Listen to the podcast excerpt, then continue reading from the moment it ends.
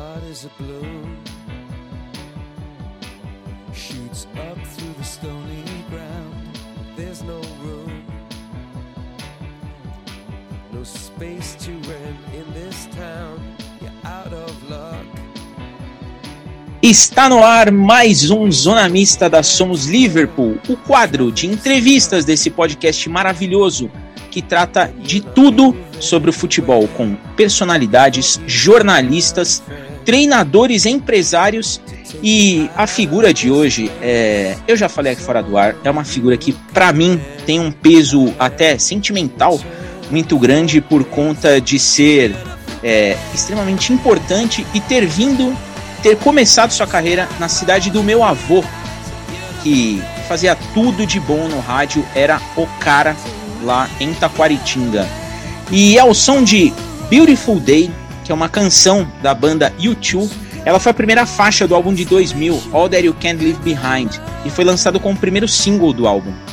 Foi um sucesso comercial absurdo, ajudou a lançar, a, a jogar o álbum num status é, gigantesco, é, deu uma repaginada no U2, e segundo o Bono Vox, ele falou que essa canção, quando ela foi escrita, ela foi pensada para ser uma música que animasse as pessoas e que levasse otimismo.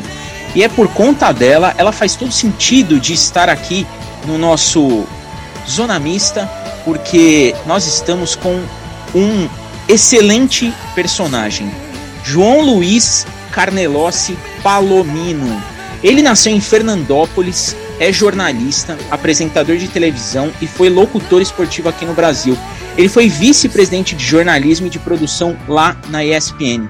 Ele começou a carreira dele no Diário da Cidade de Taquaritinga, terra do meu querido avô, no interior de São Paulo, lá na década de 80. Ainda trabalhou na TV Manchete, na Cultura, no SBT. Passou um bom tempo da carreira produzindo os melhores programas esportivos que a gente podia ver. É, moldou uma geração que hoje é muito crítica, no sentido positivo da palavra, com o futebol, principalmente o futebol brasileiro, mas ele também revolucionou aí a transmissão de futebol internacional. E hoje ele é CEO da Live Sports, plataforma de streaming esportivo, e vocês vão gostar demais de tudo que a gente vai falar hoje nesse episódio. João, seja muitíssimo bem-vindo a esse Zona Mista da Somos Liverpool. Ô Diego, eu agradeço demais o convite e as palavras carinhosas. Muito obrigado pela abertura. Eu achei que tu estivesse falando de outra pessoa, não de mim. Mas agradeço ao Diego, ao Daniel, ao Rodrigo, Orlando. Muito obrigado pelo convite, é sempre bom. Eu, eu, de novo aqui, de público, pedir desculpas de não ter conseguido atender vocês antes, mas é que é, a gente está num ritmo alucinante lá, graças a Deus. Uh, deixa eu fazer rapidamente aqui uma lembrança ao Maninho, que eu tive o prazer de conhecer pessoalmente. Tinha um sotaque bem carregado, né? recebia músicos no estúdio. Era, era é, é daqueles personagens da cidade, sabe? Todo mundo sabe quem é, todo mundo conhece, todo mundo sabe onde mora, todo mundo sabe os gostos, todo mundo sabe. Ele era meio, ele tinha um mau humor, um mau humor engraçado, né? ele tinha um mau, um mau humor bem humorado. Né? Então era aquela, aquele, aquele ranzinza legal, que você gostava de conversar, que você gostava de, de ouvir ele, ele, ele sair da trilha. Muito, muito legal esse reencontro. Muito feliz também de hoje estar à frente de uma empresa que é o mundo de vocês, que é o mundo do streaming, né? que é o mundo da distribuição diferenciada de conteúdo, da visibilidade mais focada, com um propósito mais, mais central e também com uma outra feliz coincidência a gente ter conseguido trazer um menino para trabalhar num projeto com o Kuai, que nós somos uma agência hoje também do Kuai. Kuai é uma plataforma como o TikTok, uma plataforma de vídeos curtos. O Igor Palhuso é o responsável por cuidar de uma das arrobas do Kuai lá.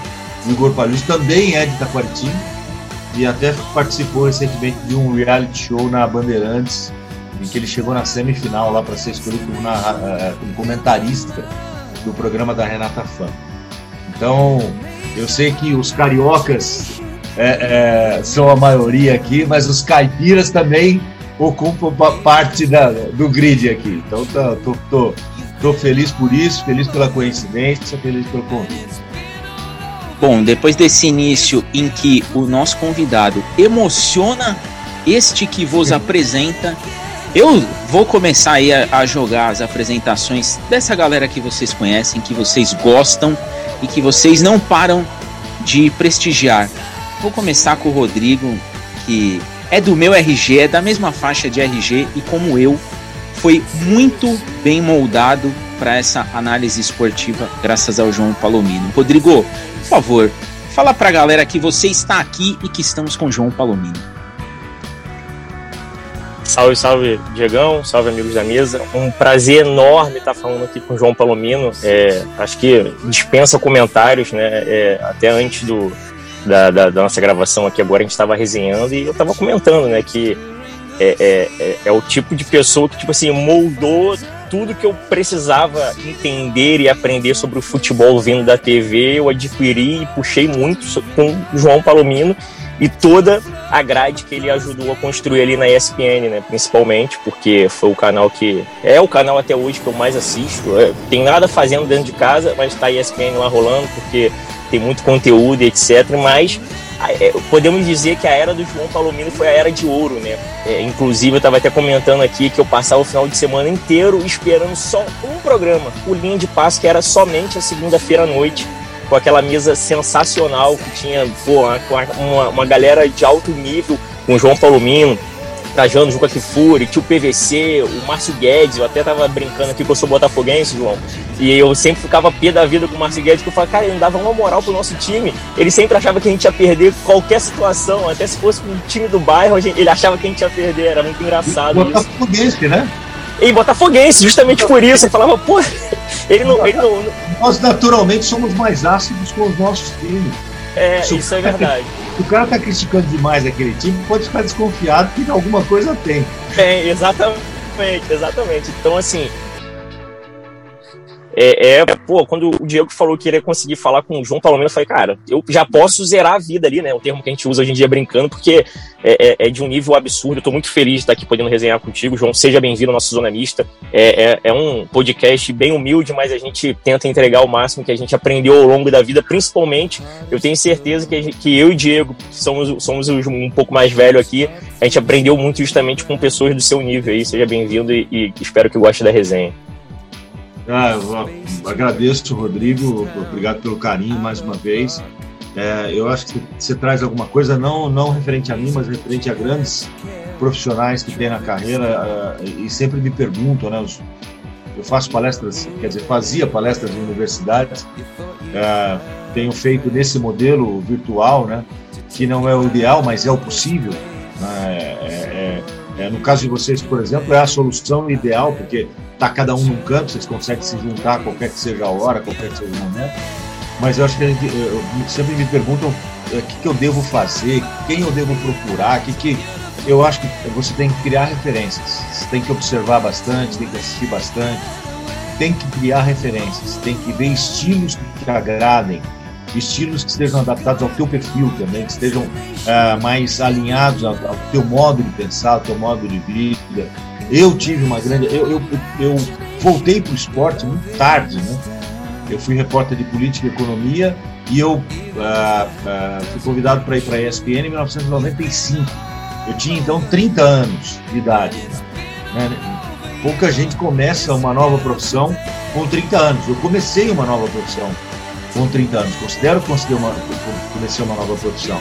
E tive que resgatar muitas das minhas referências, porque política e economia tomam muito seu tempo, estabelecimento de fontes, uh, ler muito, estudar muito. Uh, você tem, além do teu horário de trabalho, você dedica muitas horas a preservar fontes importantes que você tenha. Então, quando eu fui para o esporte, eu tive que reaprender, eu tive que reconstruir uma cultura esportiva né? Então, e tive que buscar referências. Então é legal você citar isso, porque é um caminho natural e importante para as pessoas. Continuando, essa, essa rodada de apresentações, eu vou com o nosso que não é jornalista, mas João, se tem um cara nesse país, eu falo todos EM todo episódio, e ele duvida. Se tem um cara que sabe tudo de Liverpool nesse país, é esse aqui, Pierce. Eu chamo ele de Danny Pierce, de tão credenciado que ele é para falar de Liverpool. Pierce, se apresenta pro João, por favor, e avisa a galera que o ZM tá no ar. Toda vez é o Diego mentindo para quem tá ouvindo, mas agradeço seus elogios como sempre. Pô, mas aí é... você quer dizer que toda aquela abertura que ele fez, todas aquelas coisas bonitas que ele falou, cara, tudo mentira? Não, não, sobre mim. Ele sempre fala essa história de que eu sou o, o Bambambam Bam Bam de Liverpool e eu não, não, concordo muito com isso não, mas sempre agradeço que é, é bom ouvir. Mas é legal demais estar aqui, poder ter a oportunidade de entrevistar o Palomino. É, inclusive, eu sempre falo pro meu pai, quem a gente vai entrevistar, e dessa vez eu quase esqueci. Ontem à noite, assim, falei, não, vou, vou dormir mais cedo que amanhã a gente vai acordar para entrevistar o Palomino. E aí a reação do meu pai foi, o João Palomino? Eu é. Aí meu pai, tá ficando chique o negócio, tá? Brincadeira tá. Eu é. Então, muito legal poder estar tá tendo essa oportunidade, agradecer a todo mundo. Espero que quem esteja aí nos ouvindo também curta esse, esse bate-papo, essa entrevista, para poder que seja bom, mais um bom zonamista pela frente, mais um zonamista excepcional. Eu agradeço. Sobre o Liverpool, eu tenho várias camisas do Liverpool, né? Eu tenho bastante camisas do Liverpool. Meu filho, meu segundo filho, eu tenho quatro filhos. Meu segundo filho se chama Lucas, né? Não foi exatamente por causa do Lucas que jogou no Liverpool né, brasileiro, volante e tal. É, é, mas é, eu sempre tive uma admiração pela, pelo futebol dele, mas muito mais pelo caráter também. E a gente estava com, com alguns nomes, né, eu e minha esposa com alguns nomes na cabeça, e Lucas era um dos nomes. Né? E eu vi um jogo do Lucas. Eu falei, cara, vai ser Lucas. Não foi exatamente por causa dele, mas foi assim, vamos dizer, foi a, a, a, mola propulsora. Tem até, até hoje, inclusive, tem uma camisa do Liverpool que quando eu comprei durante a Olimpíada de Pequim, somos para a China. E eu tenho uma dificuldade enorme de, de me livrar dessa camisa, porque na verdade é uma camisa para criança, era uma camisa pequena. Na época, era é, meu filho mais velho tinha seis anos, o Lucas uh, nasceu exatamente no ano de 2008, né? Então ainda essa camisa ficou um tempo para ele poder usar pela primeira vez tal. É uma camisa que eu comprei na China. Então, evidentemente, é, eu comprei naqueles mercados, né? É, não é, ela não é, ela não é pirata, não é uma camisa pirata. Mas se for, pelo menos é da China, exatamente da China. não passou por outro lugar no meio, entendeu? E aí, para fechar essa roda, essa mesa, o nosso novato em zonas mistas, mas já tá indo pro terceiro zona mista e, e tá num nível absurdo, hein? Orlando, você que já fez o seu debut, por favor, seja cordial com o nosso convidado e se apresente para quem nos ouve. Bom dia, João. Bom dia, companheiros. Bom dia, queridos ouvintes. Mais zona mista aí. João, obrigado por essa oportunidade, me fez acordar cedo, mas estou feliz em geral, acordo cedo mesmo, né? não sabe, em geral acordo cedo mesmo. Muito obrigado pela sua presença. Assim como o Rodrigo, eu cresci com a grade esportiva da ESPN. E aí, quando eu tinha a oportunidade de ter TV por assinatura, às vezes tinha, às vezes não, era uma coisa que na casa variava, dependendo do momento da família, como tinha dado. Quando não cortávamos, enfim. E eu cresci acompanhando toda a minha questão crítica vem dessa linha editorial. Naquela época desse linha de passe, na época do, do bate-bola, é da antiga formulação. Então, assim, me ajuda demais, assim, abriu a mentalidade né, para esse tipo de entendimento, pensamento crítico. Então, quando falaram que você vinha aqui, eu fiquei muito feliz e agradeço novamente e estou contente aí pela oportunidade. Eu que, eu, eu que agradeço, Orlando. E é interessante que eu acho que vocês fazem um pouco parte, eu, eu costumo chamar de geração Premier League, que é cruel pouco para o futebol brasileiro. Então tem o Daniel que está apaixonado pelo Liverpool. O Rodrigo não comentou nada, mas ia acompanhar a Premier também, assim como o Diego. Você com a camisa da Inglaterra, né? Se a imagem descreve bem aqui, né? Então, que é cruel um pouco futebol brasileiro, porque, enfim, depois de muito tempo, começou a se estabelecer alguns parâmetros de comparação do que é ideal para o torcedor, do que é ideal para o cara que vai para o estádio, do que é ideal de acompanhar, como acompanhar um, um campeonato, né? quais informações as pessoas esperam, né? que tipo de transmissão, o cuidado no estádio, cuidado com tabela, eu, eu, eu, eu acho que o senso crítico, não só dos jornalistas, mas das pessoas de um modo geral, a, ficou mais aguçado à medida que você foi exposto a mais informação. Né, as transmissões desses campeonatos internacionais. Eu acho que tem um papel importante é, da ESPN nesse período, sim. Eu vou iniciar agora com uma pergunta, e, e assim, a sinergia é uma coisa fantástica, né? Porque o, o João ele já deu o tom aí do que, do que eu já estava mencionando, até conversei com o Rodrigo antes, do que a gente ia começar perguntando.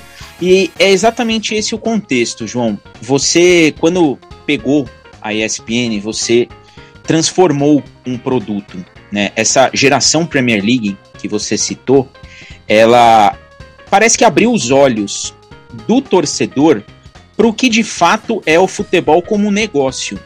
E você soube muito bem colocar isso tanto na TV como transformar é, o formato de um debate de futebol para algo um pouco mais, eu vou dizer, elitizado no sentido de mais intelectual, de olhar o futebol como ele de fato é, fazer uma análise da estrutura, fazer uma análise dos times como eles jogam e deixar aquela questão do resultado de lado. Não vamos falar que o que ganhou é melhor do que perdeu, mas vamos falar de como que se construiu esse resultado, os, os entremeios aí de cada situação.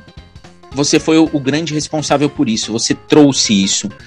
Como que foi para você quando você começou essa transformação de no canal esportivo é, de colocar para o público essa diferença gigantesca que tem entre o futebol na Europa, sobretudo na Inglaterra, e o futebol aqui no Brasil, e como que você recebeu o feedback do pessoal que, é, que era mais saudosista com o futebol brasileiro, né?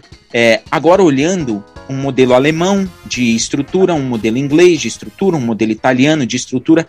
Como que foi isso para você é, criar este material e colocar para o público e o feedback que você recebeu dele?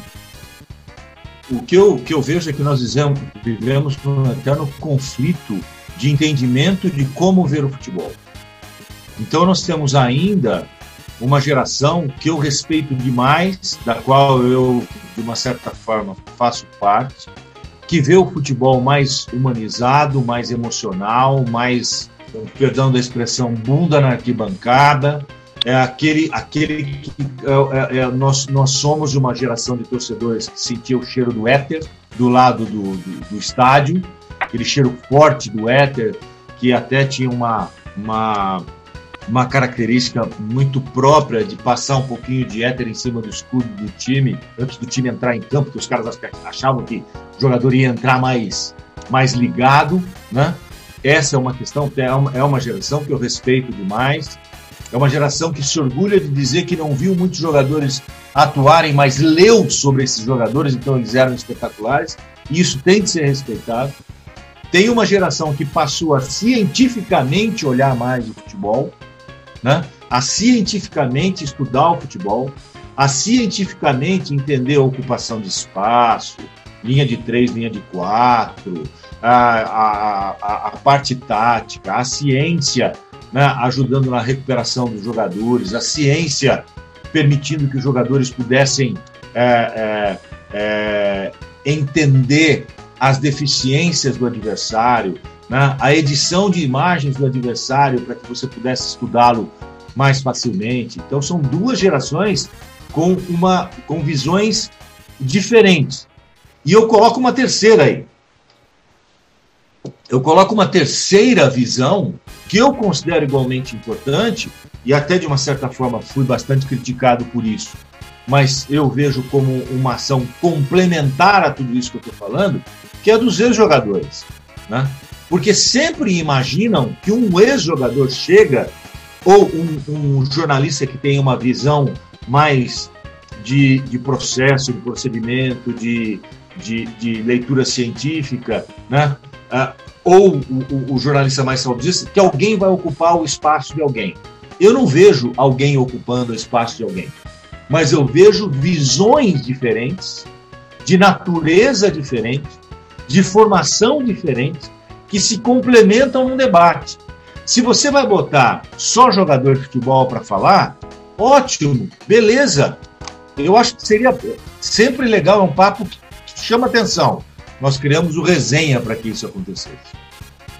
Então os jogadores de futebol vão lá falar no resenha, especificamente sobre o jogador de futebol. Ali não se analisa o jogo, se analisa a história, se analisa o vestiário, se analisa... não, é, não é análise do jogo em si. Se analisa uma atitude, se analisam. Né?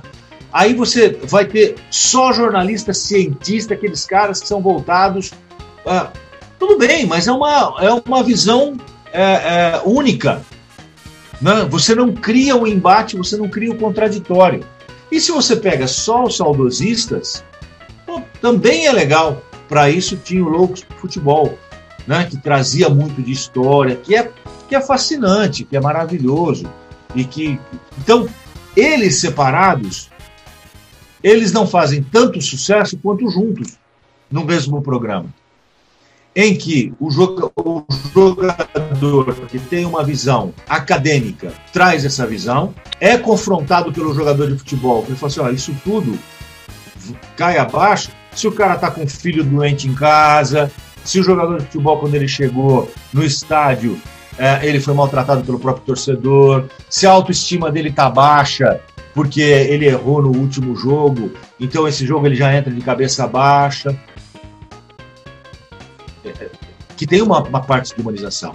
Né? E tem a visão, que eu gosto demais, que é a visão daqueles caras que achavam que a caneleira tinha que ser de bambu, que a chuteira tinha que ser de trava de, de rosca, para rasgar o adversário. Né? É que é, é, o futebol é muito mimimi. Mas se você coloca essas visões, que elas são diferentes no mesmo ambiente, olha que debate legal que você tem. Olha que debate construtivo que você tem. Cada um. O grande problema dos debates, e aí é um perfil meu, não é um perfil que eu, que eu, que eu, que eu uh, exigia nos programas, eu pedia nos programas, porque evidentemente eu nunca interferia editorialmente nos programas, nunca, nem com, nem com, com, com qualquer comentarista. Uh, a minha visão era de liberdade total, total, para que a pessoa pudesse falar e ser responsável pelo que falasse a, a, a minha visão única é que você não pode querer impor a sua opinião. Você pode querer debater, você pode querer convencer o outro. Agora, impor a sua opinião, aí já não é uma questão que você que, que seja aceitável. Você, você não impõe dentro de casa, você vai impor para sua esposa, você vai impor, impor uma opinião? Não, não. Né? É, é, e, e eu acho que isso é o mais saudável de se fazer. Eu vou manter ainda nesse tema antes de jogar aí pra galera e antes da gente chegar na Live Sports, porque tem muito para se falar sobre streaming. É, você colocou, João, a questão do debate, de fomentar o debate. É, e aí uma coisa que assim, eu não queria falar aqui, não queria deixar gravado, mas eu acho necessário manter isso registrado. É, esse debate positivo, esse debate necessário, é, ele existia no, nos programas na sua época. Hoje é um debate muito mais popular, entre aspas, para dizer assim, é para gerar a polêmica, para gerar o, o, o, conflito vazio. É, e o que a gente percebe é que na época em que você estava no, nos canais ESPN, é, o fator qualidade ele era algo era, muito perceptível e não tinha muito aquela preocupação com assim isso vai gerar like talvez até por não fazer parte máxima dessa dessa fase de ter like toda hora, de ter essa visualização absurda. É, e hoje a gente tem um debate muito mais banal, debates muito mais, é, muito superficiais. Como que você enxerga, até por trabalhar hoje com streaming esportivo e por ter um diretor de conteúdo que vem dessa geração de debate em alto nível, como que você enxerga essa queda de qualidade em, no que antes se falava do jogo em si, hoje o pessoal falar de ah, porque tal time não gostou do patrocínio da camisa que está estampado. Como que você enxerga essa diferença absurda é, dentro de um produto que você criou para levar qualidade e hoje a gente tem um produto que está pensando em polêmica. Como que você enxerga isso, pensando agora como CEO da Live Sports e que leva isso adiante? O Rodrigo provavelmente notou que eu, eu fiquei longe dos meus filhos, mas não fiquei longe da minha cachorra. Ela me perseguiu. não tenho, aí, eu, aí eu já não posso fazer mais nada. Eu não tenho como. É, é, é assim, é, Diego. Eu não me sinto, sinceramente, eu não me sinto muito confortável é, para falar ou, ou, analisar o que hoje é feito na ESPN. Né? Não, não, é, não que eu não tenha opinião não que eu não não não uh, não veja, vejo, continuo assistindo. Não que eu não me interesse, me interesso muito, né? E continuo vendo. Né? Mas eu não me sinto confortável de fazer uma análise, de, de fazer uma análise sob esse aspecto, né? Por uma questão muito simples. Eu fiquei 25 anos lá, então qualquer coisa que eu diga, qualquer frase que eu, que eu formule, é, pode gerar alguma, algum mal-estar ou, ou, ou, alguma polêmica por mal entendimento. Então, peço que vocês compreendam isso, porque Perfeitamente. Eu, eu, disse isso, depois de 25 anos da ESPN, eu não. Tem muita gente que vive sob a base do rancor. Não é comigo. 25 anos de ESPN, 25, eu não posso tecer uma palavra de crítica a esse local seria injusto, seria desonesto, seria falta de caráter da minha parte passar um quarto de século numa, numa emissora e porque eu saí da emissora ela não serve mais, não vale mais, não é. Aliás, emissora é um, é um equívoco da minha parte, porque uma coisa que nós mudamos lá foi que a visão era de produção de conteúdo qualquer que fosse à frente, porque hoje é assim que tem de ser. O que eu posso dizer para você é que o mundo está mudando e há uma necessidade da adaptação a esse novo mundo. Não do ponto de vista de quem emite a opinião, mas de quem recebe essa opinião. Né? Então, sem particularizar a ESPN, as empresas hoje elas são medidas por visualização, elas são medidas por audiência, elas são, de novo usei emissora, mas qualquer produtor de conteúdo, vocês, por exemplo, eu tenho certeza que vocês vão para as redes sociais para dizer que eu ou alguém teve no, no, no, podcast de vocês, vocês querem que um número grande de pessoas ouça e assista, né? Se eu disser uma besteira muito grande aqui que vai repercutir, vai trazer mais gente para assistir. O que eu vejo, e de novo, sem particularizar a ESPN, existe algo que é natural e algo que é fabricado. Fabricado não é comigo produzido não é comigo. Por isso que eu falei, nós temos que ter uma visão muito clara de, de, de que visões múltiplas geram um debate. Debate gera atenção. Atenção gera like, gera audiência, gera, gera repercussão. É o que eu acredito. Né? É o que eu acredito. Porque essa é, é, a audiência fabricada ela é efêmera, ela acaba na, na próxima esquina. A audiência consistente ela gera um valor inestimável. Tanto que eu saí da ESPN em setembro de 2019, nós estamos em junho, quase julho de 2021, e vocês estão me convidando para participar de um programa. Né? Então, isso tem valor para mim. Essa referência tem valor para mim. Mas a gente vê que, não, de novo, sem particularizar a ESPN, muita gente que gerou clique, muita gente que. Muita gente que. A, a, a curva descendente ela é muito assintosa. Né? Muito assintose. E é, é, é, é isso que a gente tem que combater. Antes de passar para o Rodrigo, eu só vou fazer um comentário que eu imaginei que você fosse responder isso. E, e depois desse seu comentário, o seu legado ele é medido exatamente pelo peso que você tem depois de ter deixado a emissora. Então, é exatamente isso. Você está aqui no Zona Mista porque o legado que você deixou é muito mais importante do que o que está hoje em todas as emissoras que transmitem futebol. Rodrigo, chegou sua hora de brilhar, por favor. Obrigado, obrigado, Diego. É, aproveitando um pouco da. Não, primeiro vou só deixar aqui a resposta para o Palomino que ele citou antes. Palomino, sim, eu torço pro Liverpool também. Aqui todo mundo torce pro Liverpool, inclusive o nosso podcast fala sobre o Liverpool. A gente sempre grava depois dos jogos, etc. A gente sofre muito com, com esse nosso time de lá de fora, né? Temos a, as particularidades aqui internas, mas externamente todo mundo aqui chega num consenso.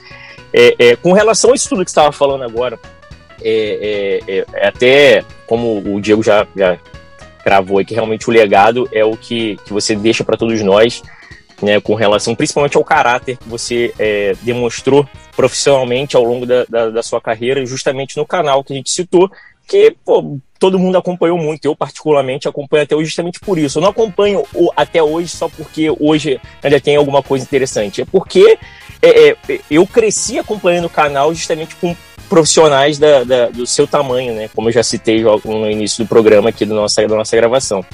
É, e hoje é, a gente tem muito essa, esse lance de ter que se atualizar, né? O pessoal tem que correr atrás dessa mudança que o mundo está tendo com relação às transmissões, ao streaming, à internet, ao Twitter, ao Instagram, essas coisas todas. E às vezes até uma forçação de barra por algumas. É, não são. É, por alguns canais, né?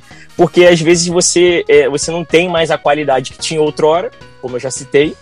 É, e, e, tem que forçar alguma brincadeira, algumas coisas ali que já, a gente já não vê que seria muito o cenário. Bem como você citou como exemplo o, o resenha. Realmente o resenha é para você saber da vida do, daquele jogador, entender como o jogador, o boleiro, né, ele fazia parte daquele universo ali nem todo ex-jogador vai ser um bom comentarista, como nem todo comentarista né, é, vai ser um ótimo comentarista, um ótimo repórter. É, existem muitos exemplos por aí, né? A gente não precisa ficar falando assim que de, de várias áreas profissionais. É, é Para você que vem dentro, né? Vem dentro dessa, dessa, dessa crescente, dessa mudança, né? Saindo desse, desse período de canal de televisão, de produção e etc, etc, e participando justamente para essa mudança do mundo agora que é o streaming.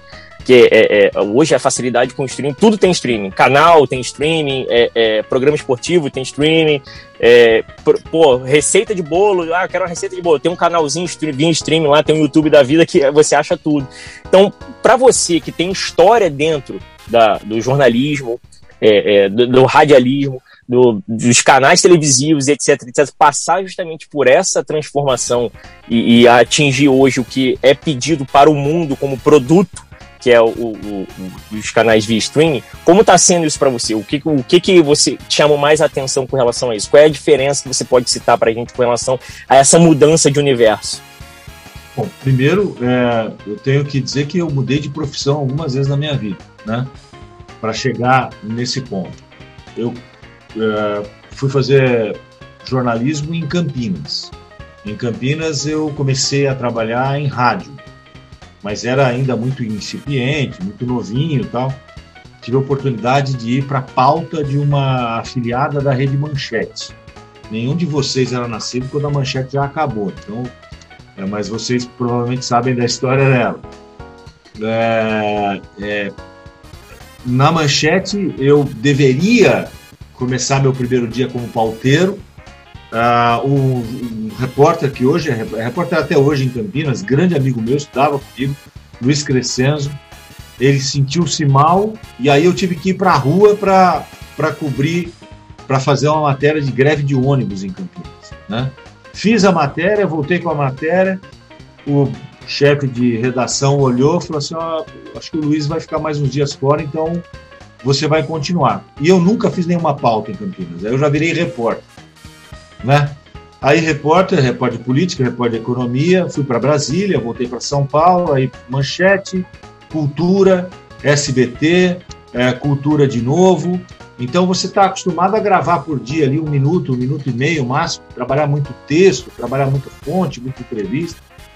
Aí em 95 eu fui convidado para ir para a ESPN, uh, estreiei no dia 17 de junho né, de, de 1995, e aí você passa a transmitir eventos que tinham três horas. Então eu gravava um minuto e meio por dia, passo a fazer eventos de duas, três horas, quatro horas, sete horas. Quer dizer, você muda, de, praticamente, é mudar de profissão dentro da, da, da mesma atribuição. Aí, com 47 anos de idade, eu fui convidado a assumir a vice-presidência de conteúdo e produção. Quer dizer, é uma outra mudança, porque você vai passar a cuidar de planejamento, gestão de pessoas, gestão de, de, de grandes eventos. É uma mudança de, de, de profissão.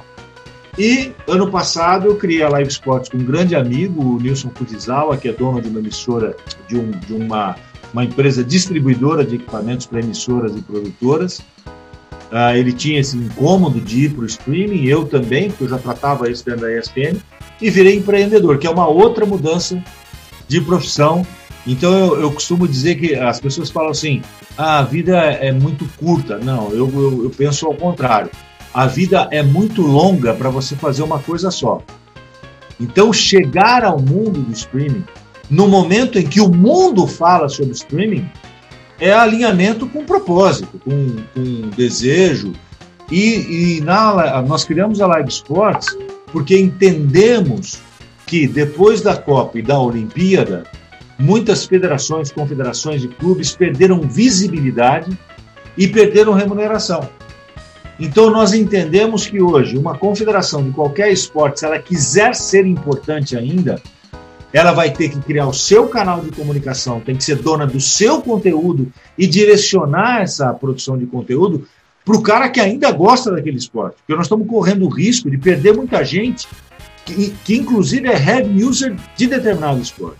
Essas pessoas estão correndo, nós estamos correndo o risco de ver o esporte minguar ainda mais no Brasil. Iniciativas como a da Live Sports podem ajudar a mudar essa percepção. Então a Live Sports ela nasceu com esse propósito. É claro que inicialmente esse propósito, mas nós estamos de olho também nos clubes de futebol serem donos do seu próprio conteúdo, como já está acontecendo. Então, o clube decidir ter o seu canal, a sua distribuição nas redes sociais, a sua venda direta ao consumidor. Eu quero vender o meu jogo para o meu consumidor. Eu acho que os clubes estão. Eles não vão perder a, a, a, entrega de conteúdo para TV aberta, TV fechada, mas vai ter que haver um momento em que esses modelos vão coexistir. Então, por isso que surgiu a Live Sports. Então, eu estar uh, no, no mundo do streaming, nesse momento, é absolutamente natural. E digo mais, Rodrigo, quem não estiver está fora. Quem não estiver está fora, porque as emissoras hoje é só você ver a dança de direitos que já está havendo, a entrega de direitos que já está havendo. Já não existe mais e não vai existir aquele modelo de que a empresa é dona sozinha de um direito. Ela vai ser dona de jogo, porque ela vai ser capaz de pagar e rentabilizar pelo jogo e não pelo campeonato, que é o modelo dos Estados Unidos, então a NFL, NBA, Major League Baseball, são é, instituições, acima de tudo, né, são instituições, são empresas, que é a grande diferença em relação ao Brasil. Então, ela cria lá 5, 6, 7, 10 pacotes diferenciados. Que ela vende exclusividade do campeonato? Não, ela vende do jogo. Então ela vende Super Bowl para um, ela vende final de conferência para outro, final de conferência para outro. Os jogos da terça-feira vão naquele canal, os jogos da quinta-feira vão naquela plataforma, os jogos da sexta-feira vão ser entrega direta do clube. Ela cria modelos de rentabilização e assim elas estão crescendo.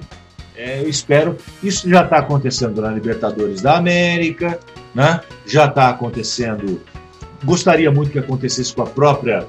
Com, com, a NBB deu um bom exemplo no Brasil, o basquete brasileiro, que tinha Twitter, tinha Facebook, ESPN, Fox, Band e Band Esportes. Seis jogos por semana. Quando o basquete viu isso no Brasil? A visão, e eu converso muito com o pessoal, vinha conversando bastante com o pessoal do NBB, é só que eles deram um baita azar e no momento em que eles fizeram isso, o patrocínio Master deixou de, de acompanhar a NBB. Então faltou dinheiro, evidentemente. Mas esse é um produto maravilhoso que, bem trabalhado, pode ainda uh, significar uma mudança de, de, de parâmetro para o esporte brasileiro. É, João, era até sobre esse, essa questão do, do streaming esportivo que eu queria fazer minha primeira pergunta mesmo. É, eu sou um cara que eu não tenho. A minha geração, no geral, acho que não tem resistência nenhuma à internet, a esse tipo de, de conteúdo, então para mim é muito tranquilo. Mas eu. Como eu tô sempre no Twitter, eu ainda vejo quando alguns jogos vão passar em alguns canais de streaming, alguma resistência por parte de algumas pessoas. Tipo, não sei se é o cara que acostumou a ver jogo em TV aberta ou tá sempre de frente para TV na TV a cabo, mas eu queria perguntar para vocês justamente se, se essa questão do, de pessoas que ainda são resistentes ao streaming esportivo, se é muito algo de, de nicho, de bolha pelos números, já que você hoje está totalmente dentro desse meio, ou se é algo que existe mesmo e como é, qual é o passo, próximo passo para você contornar, para você trazer para junto desse meio essa pessoa talvez que ainda seja mais resistente, mais tradicional, gosta de ter aquele de estar sempre ali na TV, a cabo, não tem esse costume da internet? Eu acho que é costume. Eu acho que é costume, principalmente porque uh, eu, eu imagino que hoje tem ainda uma certa dificuldade, não para vocês, nem para mim, eu vou dizer, eu tenho 55 anos, eu não tenho muita dificuldade de, de, de, de mexer com tecnologia, porque eu sou curioso, eu gosto, né? eu fico montando e desmontando as coisas, né? É mais desmontando do que montando. Ah, ah, e, e, e, assim, eu vejo que as pessoas, a tecnologia vai ajudar, eu acho que tem que ser mais plug and play, né? exatamente para essa pessoa poder ter ter esse costume. O espelhamento é algo que já acontece naturalmente. Eu faço espelhamento, eu trabalho com dois monitores, eu tenho uma TV grande que eu vou lá, plugo um HDMI, ou faço espelhamento direto, ou pelo celular, ou pelo laptop. Nós temos uma pesquisa que nós buscamos na Live Sports que mostra que 46% das pessoas ainda assistem na tela grande, e aí você vê a distribuição para celular, para iPad e para laptop ainda é considerável, mas a gente não sabe quanto do uso aqui é espelhado numa TV grande. Futebol, eu, eu, eu, eu assisto futebol no, no celular, né? Enquanto eu não estou em casa, enquanto eu não cheguei em casa. Né? Mas se eu chego em casa, tem uma TV que me proporciona outra experiência. Então, eu vejo que o celular hoje é, é, é, é uma questão de de, de costume também, né? se joga muito no celular, se usa muito internet no celular, tem vários, nossa, mundo de aplicativos interessantes que são para celular. O jogo de futebol pode ser assistido no celular, mas é, é essas pessoas que reclamam de não verem ainda no, na tela grande, é uma questão de costume dela, dela aprender a colocar a imagem na tela grande, porque hoje todos os devices levam para a tela grande, se ela quiser, né? e um pouco também de desconhecimento, de dificuldade das, das ferramentas. E eu acho que tem uma coisa que é, é importante, muito importante para as plataformas. Né? Duas coisas básicas da, das plataformas, nós temos feito reuniões com o YouTube, com o Twitter, com o Twitch, com, com o Facebook, e a gente percebe que eles estão muito preocupados com a busca como é que você vai encontrar esse jogo, né? E com a qualidade. A qualidade da imagem mesmo, a transmissão em 4K, a transmissão em 8K, ela tem que ser preservada. Porque a experiência que o cara tem na TV, ele tem que oferecer também na plataforma. Ele tem que receber na plataforma. Né? Então, isso é, é eu vejo como, como, como é, é, é, é um tempo, sabe, Daniel? É um tempo até que as pessoas possam encontrar a melhor forma de, de consumir esse conteúdo. Fala, João. Então, eu ia entrar justamente nesse assunto, eu achei legal, só que para o outro campo. Além do costume, eu gostaria de perguntar, obviamente isso aqui não é culpa do modelo, mas de uma estrutura social do Brasil. Hoje, nós, como você falou, os jogos são divididos. Nós temos alguns jogos que são, sei lá, só do stream da Comebol, outros da, da TV aberta, outros do exclusivo do Facebook, que há pouco tempo atrás tinha. Aí, sobre a questão dos streams, nós temos alguns campeonatos divididos, um exclusivo de, de uma determinada empresa, o italiano de outra, aí às vezes consegue um acordo quebra aqui dali. Enfim, onde eu quero chegar com tudo isso? Para você conseguir assistir, você acaba tendo que ter várias assinaturas. Por exemplo, um cara como eu, eu cresci acompanhando tudo.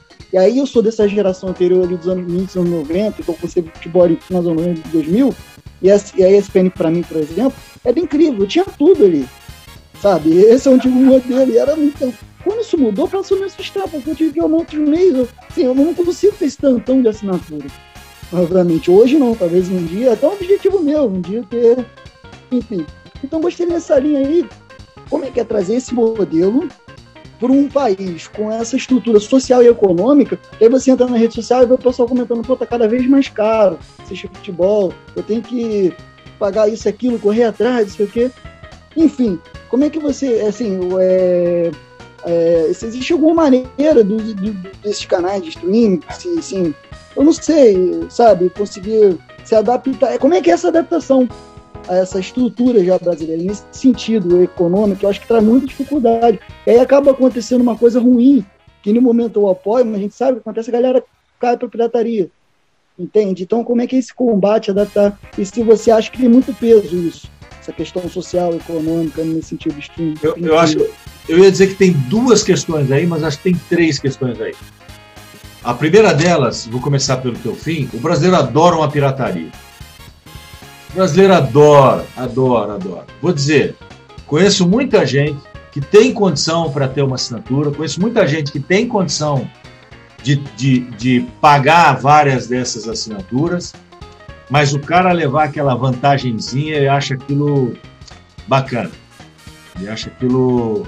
É, enobrece a alma dele, né? E eu penso exatamente o contrário. Então, nesse aspecto, a pirataria é resultado dos dois fatores anteriores que você citou.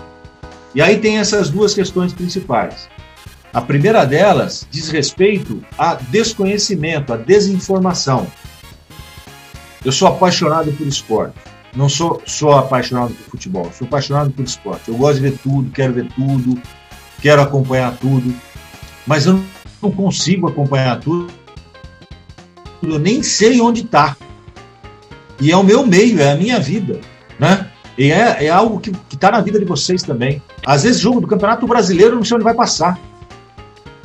Se vai estar tá na Sport TV, se vai estar tá na TNT, se vai estar. Tá, se é do Atlético Paranaense, pode não estar em lugar nenhum, né? Onde é que eu vou assistir? Né? Onde é que eu vou. Então, eu acho que vai passar por uma acomodação do mercado para a gente chegar a essa equação. E como é um mundo muito novo ainda, você tem toda a razão. Vamos, vamos analisar o seguinte: eu tenho, como eu disse para vocês, eu tenho quatro filhos. Eu tenho uma menina de 5 anos e tenho já um jovem de 19. Aí tem um de 13 e outro de 7. Então eu tenho, tenho todas as assinaturas imagináveis que vocês queiram, eu preciso ter nesse, nessa faixa etária aí. Então eu tenho Disney, eu tenho Amazon, eu tenho Netflix para falar dos, dos filmes, né? Eles assistem muito YouTube, ah, aí eu tenho TV por assinatura, ah, tenho ah, Spotify, ah, Deezer. É, é, eu, a gente vai ter que fazer escolhas. Converso com isso, nós vamos ter que fazer escolhas né? Não vamos ter que diminuir, porque isso representa um custo significativo, recorrente. Então, essa acomodação do mercado vai se dar quando você vê, por exemplo, que a Amazon já puxa o Premiere, que a Globoplay tem outros canais ali dentro. No final, no final, eu disse isso é, recentemente, há duas semanas, numa, numa no encontro para discutir streaming, em que estava, por exemplo, Marcelo Campos Pinto, uh, tinha um representante da TNT, tinha um representante do, do, do, da, da Roku, né? O streaming está se tornando uma espécie de TV por assinatura por streaming. Porque ela está concentrando muito interesse, porque sabem que no Brasil não tem capacidade de pagamento individual para várias frentes. Mas tem capacidade de pagamento para uma só. Então, isso naturalmente está acontecendo. Então, ao invés de você ter o um modelo tradicional de TV por assinatura, você ainda vai sobreviver um tempo, mas você vai ter aquilo por streaming.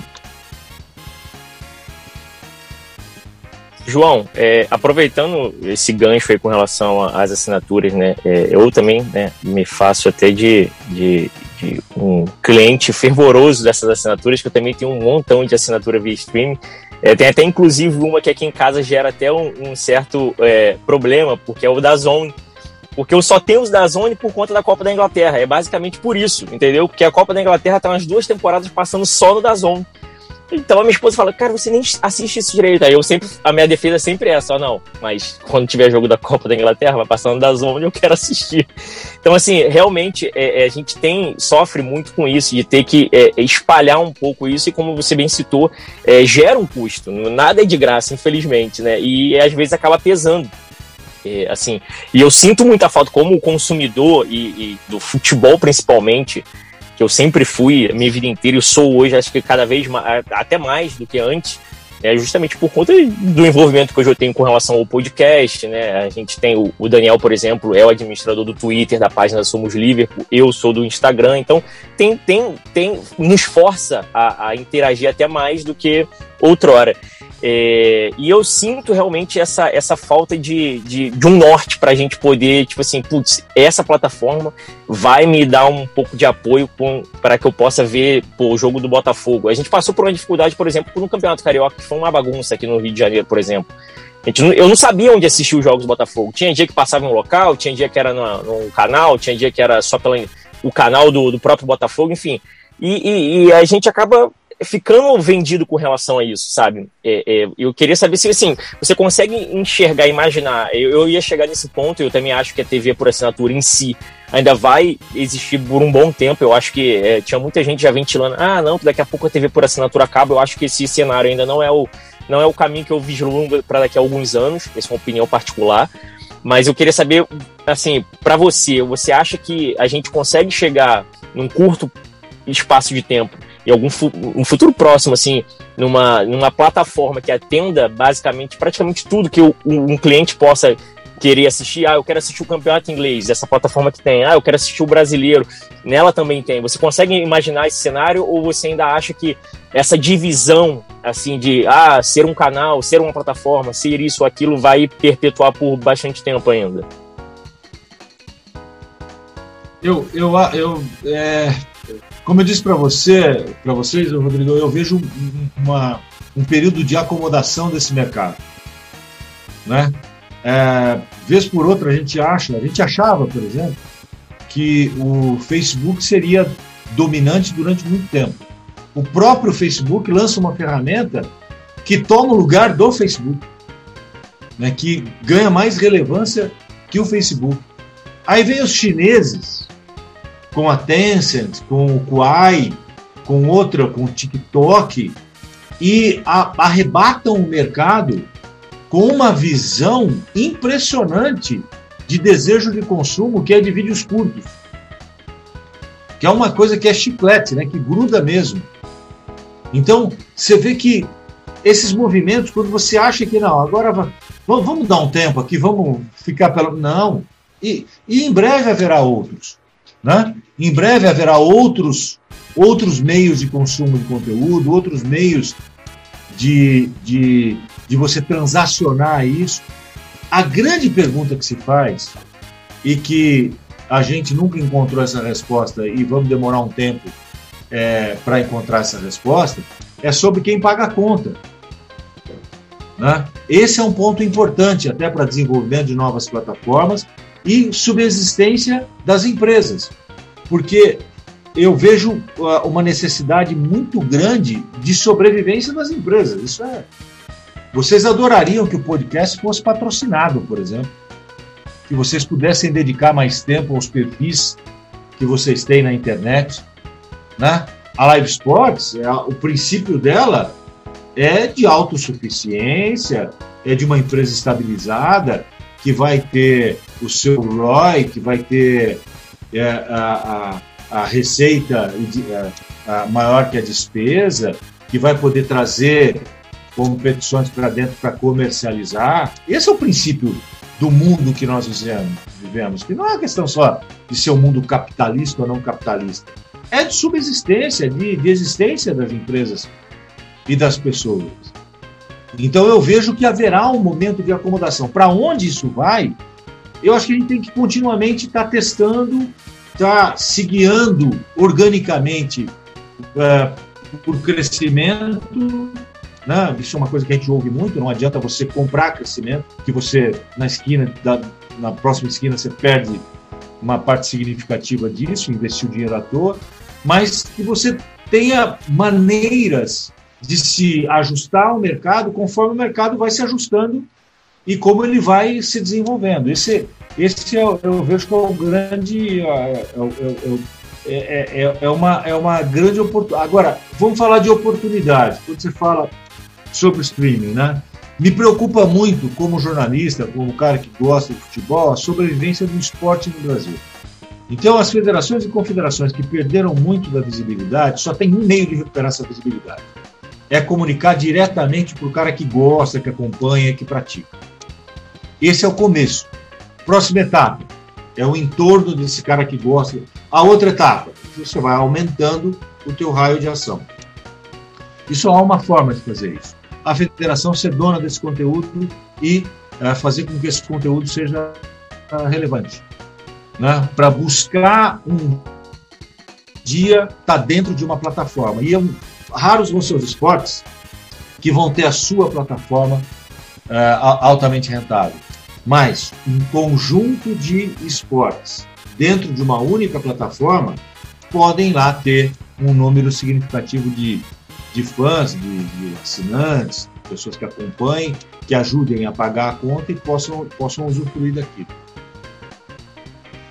João, eu vou, vou manter esse contexto e vou colocar até uma experiência particular em cima desse, dessa comunicação direta com o cara que gosta de esporte. Eu fiz uma experiência recente de assinar o streaming do Liverpool para acompanhar alguns jogos que eventualmente não vão para a TV e que não estão na grade.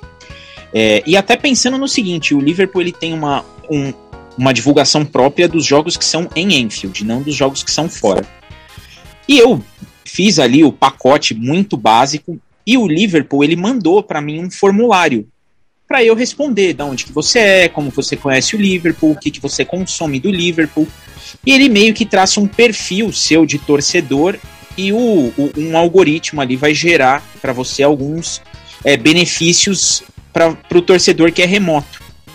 E um desses benefícios, e que eu achei bacana e falei, poxa vida, olha que, que sacada legal.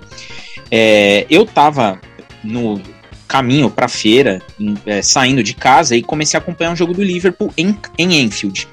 Antes do jogo, é, o Liverpool ele coloca no celular o telão de Enfield e aí você toca, tem a plaquinha, tá escrito lá, This is Enfield, tá assim, toque na placa para aparecer em Enfield. E quando você toca na placa, a foto do seu perfil acaba aparecendo ali. É até uma maneira do clube, né, é, ver qual o nível de interação dos torcedores que estão pelo celular e que estão atentos ao início da partida, ao jogo. E eu achei isso fantástico, porque é um negócio tão simples de você tocar a tela do celular e aparecer lá, e você guarda essa experiência. É, é algo que te gera uma memória afetiva do jogo. E eu também sou sócio torcedor do São Paulo, aqui no, no Brasil, e até mudou, sócio torcedor, mas você não tem essa interação com, com o torcedor, é, é muito superficial. É uma interação que aqui visa muito mais o caráter econômico do que a questão afetiva. É, quando você coloca essa aproximação, a federação se aproximar dos torcedores Isso aí, na sua visão, ela tá mais atrelada ao quanto o clube se engaja com o torcedor ou quanto a federação se engaja com o campeonato? Deixa eu, deixa eu ver se eu, se eu consigo mostrar para vocês aqui, ó. Esse aqui é o meu celular, tá? Estão vendo aqui os aplicativos de vários clubes, tá? Não baixei de todos ainda, tem mais aqui. Né? Tem do, até do Orlando City, tem do São Paulo, está vendo aqui, Diego? Né? Sim. Tem, tem Fortaleza, tem Flamengo e tal. Esse é o próximo passo. Esse é o próximo passo. A Live Sports quer estar nesse momento do clube.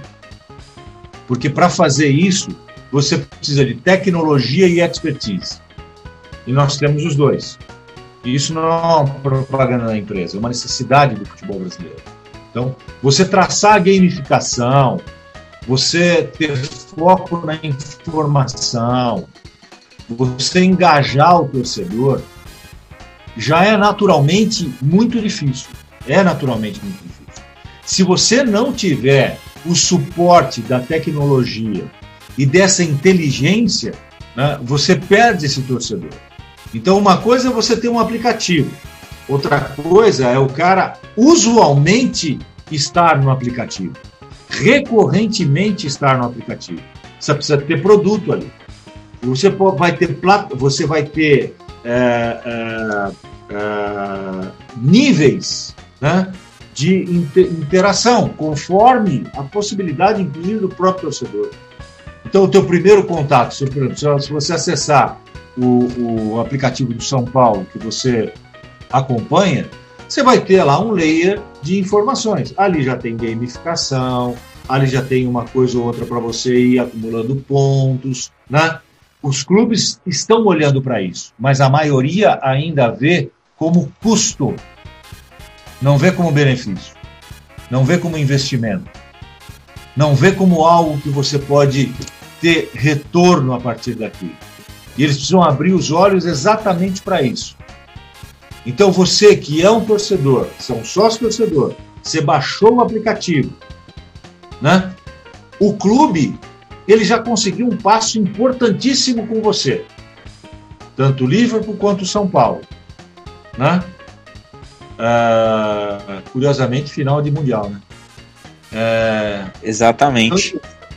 Só que aí no mundial mineiro garantiu a nossa vida, né? Mas no digital, quem está ganhando? Liverpool ou São Paulo? O Liverpool. Né? Então, é, por quê? Porque o Liverpool te induziu a, no caminho para a feira, acessar o, o, o aplicativo. Por intermédio do quê? Por intermédio do conteúdo, conteúdo de valor. Eu acho que é uma próxima etapa que os clubes vão começar a abraçar, especialmente quando eles virem o valor que isso pode trazer, não só de exposição do clube, mas também o valor que, que, que o clube pode trazer financeiro mesmo, de remuneração. Brilhe, Daniel. É, é, João, a minha pergunta vai baseada em algo que você falou. Você citou que o streaming esportivo, a questão de ser voltado para o cara que gosta daquele esporte, do que pratica aquele esporte, isso é a questão mais proximidade do, do produto ali. É, eu, você citou a questão dos clubes, o Liverpool no. Acho que isso são números de pré-pandemia, então já deve ter mudado muita coisa, mas enfim. O Liverpool tinha sido o time de futebol que mais tinha lucrado com o canal do YouTube no mundo. Óbvio que perto da renda geral do Liverpool ainda era um valor não tão, tão alto. O Fluminense, que é o meu time aqui no Brasil, o que ele fazia na Flu TV no YouTube também teve um boom recentemente muito grande com essa última gestão que tem investido mais nisso, então cresceu bastante. Por outro lado, eu assino o Disney Plus, eu assinei só por causa do Star Wars, porque eu sou fanático por Star Wars. Mas eu acabo vendo o filme da Pixar, eu vejo da National Geographic, eu assinei um, um stream esportivo para assistir jogos que iam passar do campeonato inglês e de Copa da Inglaterra e tudo mais. E me peguei vendo 11 e pouca da noite MLS na TV, vendo o campeonato americano, que não era exatamente meu fim. Eu vi Copa Ouro, que eu não fazia ideia que eu viria. Então, assim, por mais que a intenção seja tem essa questão de você aproximar do cara que gosta, que tá naquele nicho que você tá, tá, tá, tá transmitindo. O streaming esportivo também é uma forma de você talvez pegar aquele cara que, como eu falei, eu tava vendo, assinei para assistir campeonato inglês e tava vendo Copa Ouro. É, é um meio também de você trazer um público que talvez não tivesse acesso, não conhecesse esse, esse nicho que você estava esperando para dentro dele, ou é muito mais essa questão de ir buscar o especializado?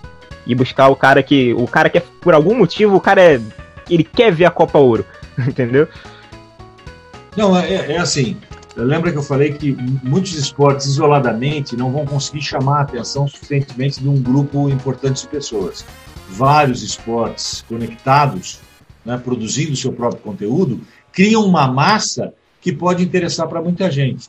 E aí tem um artifício hoje que ajuda bastante, que é o algoritmo, né, que vai acabar oferecendo para você o conteúdo de teu interesse, que você uh, goste, que você acompanhe. Uh, eu, eu dou. É, é, claro que o nível de produção é absurdo, né? a qualidade é fenomenal, mas você pega, por exemplo, Netflix. Eu eu demorei bastante tempo para assistir o Drive to Survive. Um comentou, outro comentou, outro comentou.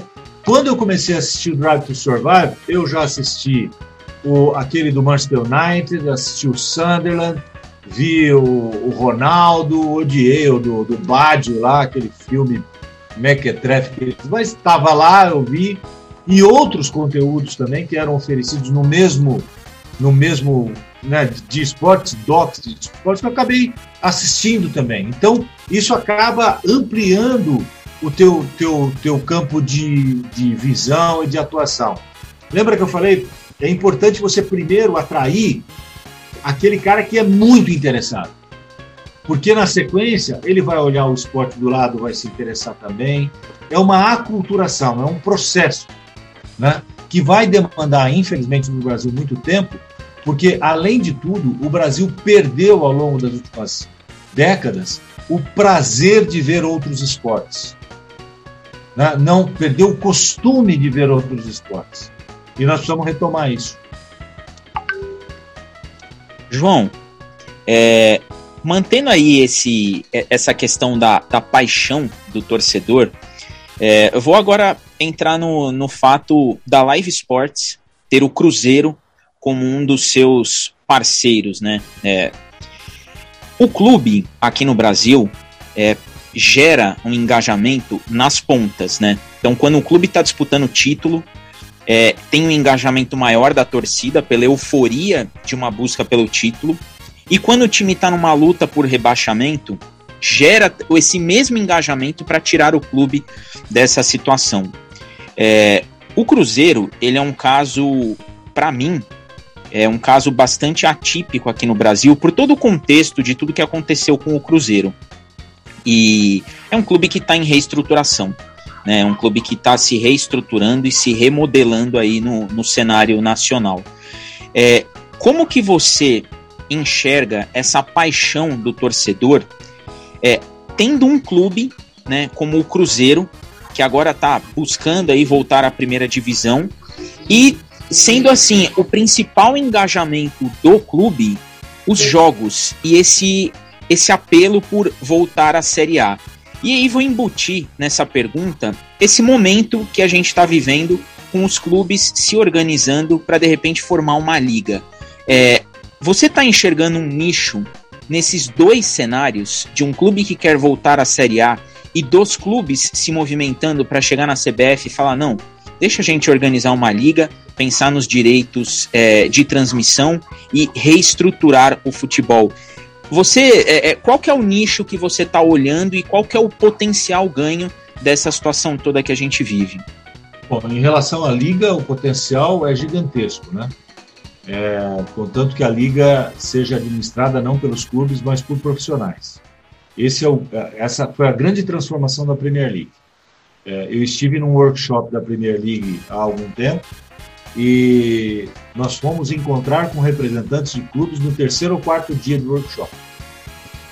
Os outros três dias anteriores ou foram feitos uh, com ex-jogadores uh, com uh, dirigentes esportivos, não, dirigentes esportivos não, dirigentes da liga, né, o marketing da liga, o presidente da liga, o, o, o comunicação da liga, né, os clubes, eles são afiliados e eles não podem ter, eles podem ter voto, mas não participação ativa na liga, porque senão autodestroem a iniciativa. Foi o que aconteceu com o Clube dos 13, e você sabe que aqui né, você tem o dirigente esportivo que é extremamente egoísta. Ele destrói o campeonato, contanto que o time dele. O time dele é, é campeão de um campeonato mequetrefe, mas não importa, ele se diz campeão. Ao passo que se você valoriza o campeonato, se você cria a, a, a rivalidade, se tem competitividade, né, todo mundo ganha, né, você tem fortalecimento de todas as frentes. É só a gente analisar o número de profissões que existem no entorno do futebol e como o país poderia usufruir disso. Né? E, e, e joga no lixo tanto dinheiro é, que poderia ser é, importante para essa fatia da sociedade, né? que é importante para a gente. Então eu vejo que se a liga for administrada profissionalmente, se houver planejamento, se não houver conchavo político, se não houver, houver ajuste, né? Se não houver é, pressão de federação, confederação, de um clube especial, tem tudo para dar certo e é a saída para o futebol brasileiro. Se não, vai dar certo. Vai ser mais uma, uma iniciativa inócua. Então, com relação à liga, é isso. Com relação aos clubes que produzem o próprio conteúdo, eu vejo no Cruzeiro assim, a dificuldade traz uma grande oportunidade. Então, nós fomos convidados para conversar com o Cruzeiro em função de toda a dificuldade que o Cruzeiro está é, enfrentando, a gente sabe a dívida que o Cruzeiro tem, a, a, a, a dificuldade que esse grupo que está lá está enfrentando. É um grupo muito sério, um grupo muito comprometido, um grupo que está muito disposto a, a transformar o Cruzeiro e nós estamos fazendo parte disso. Então, para nós é muito importante é, estar dentro do Cruzeiro porque nós acreditamos no propósito, tem um propósito. E se não for assim, para a gente não vale a pena. Né? Então nós estamos assumindo a parte digital do Cruzeiro aos poucos, é claro, porque demanda ainda muito, muito trabalho, muito, muita dedicação, mas nós acreditamos que por intermédio disso o Cruzeiro vai mudar o seu patamar, vai se tornar um hub de entretenimento, que é o que os clubes é, têm interesse hoje. Né? O Daniel falou do Fluminense, o Rodrigo falou do Botafogo, o Vasco bateu um milhão de, de, uh, de seguidores no, Twitter, no, no, no, no YouTube agora né, é significativo. Se você pensar em taxa de, de conversão, né, em geral, você considera 4% como uma taxa de conversão aceitável. São 40 mil pessoas que todo dia, 40 mil pessoas, é um, é um quase um Maracanã, né, depois da redução do número de, de, de torcedores que podem estar no Maracanã, mas eu não sei exatamente, eu não me lembro exatamente qual é a capacidade de São Januário, por exemplo, deve ser é, quase 30 mil, está beirando os 30 mil, não, não, realmente de cabeça não, eu não sou PVC nessa história. Se eu, se, se eu, não me engano, é 22 mil, se eu não me engano. Se eu não me engano. Não, são, são praticamente dois São Januários todos os dias acessando a, as, as, as mídias do Vasco. Né? É, você tem que rentabilizar com isso. Você tem que transformar isso. Se essa, se essa é a taxa de conversão, a tua visão é elevar a taxa de conversão. Estamos falando de 4%. Então, um trabalho bem feito, a cada 1% que você elevar de conversão, olha o que significa isso para o clube. Olha o que pode significar isso para o clube. Então, a taxa de 4%, 4% é sem você fazer nada. É organicamente. Você imagina depois com promoção o que você vai conseguir. Então, com o Cruzeiro, o Cruzeiro tem 4 milhões de, como eu disse, 4 milhões de torcedores. Né? Então, 40 mil potencialmente já seriam convertidos naturalmente. Né? Então, o Vasco tem, tem mais torcedores. Né? Isso você vai potencializando. Então, é essa visão que os clubes deveriam ter. O que eles podem oferecer para atrair e para preservar e para manter.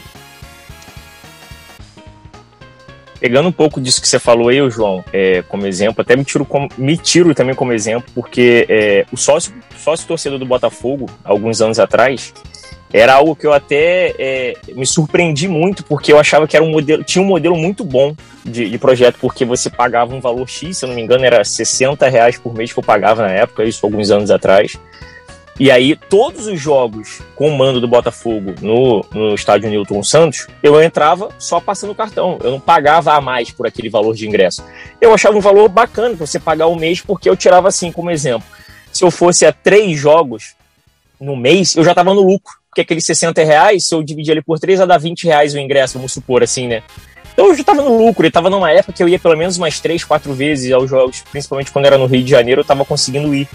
Então era muito, muito vantajoso para quem utilizava aquele produto. E me, me, causa estranheza justamente passar os anos e alguns clubes, como você bem citou, né, é, é, é, irem em contramão ao projeto igual o Cruzeiro está fazendo de tentar justamente se reajustar dentro disso e o Botafogo faz justamente o caminho contrário, por exemplo. Eu acho que o sócio torcedor hoje já não agrada tanto, não agrega tanto como antigamente. É, você paga um valor até mais alto e você tem tantos por cento dentro do valor do ingresso. Eu acho que isso não ajuda.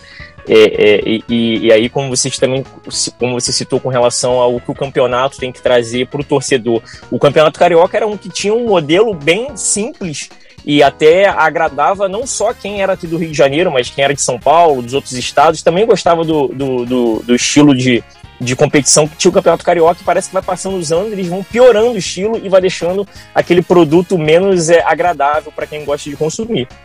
É, e assim, dentro desse cenário de que a gente tem alguns clubes, é, é, bem que você citou, né? Tem alguns que tentam caminhar para uma linha ok, né? Uma vertente que, tipo assim, tentar melhorar o consumo do meu produto final, que é o, o torcedor.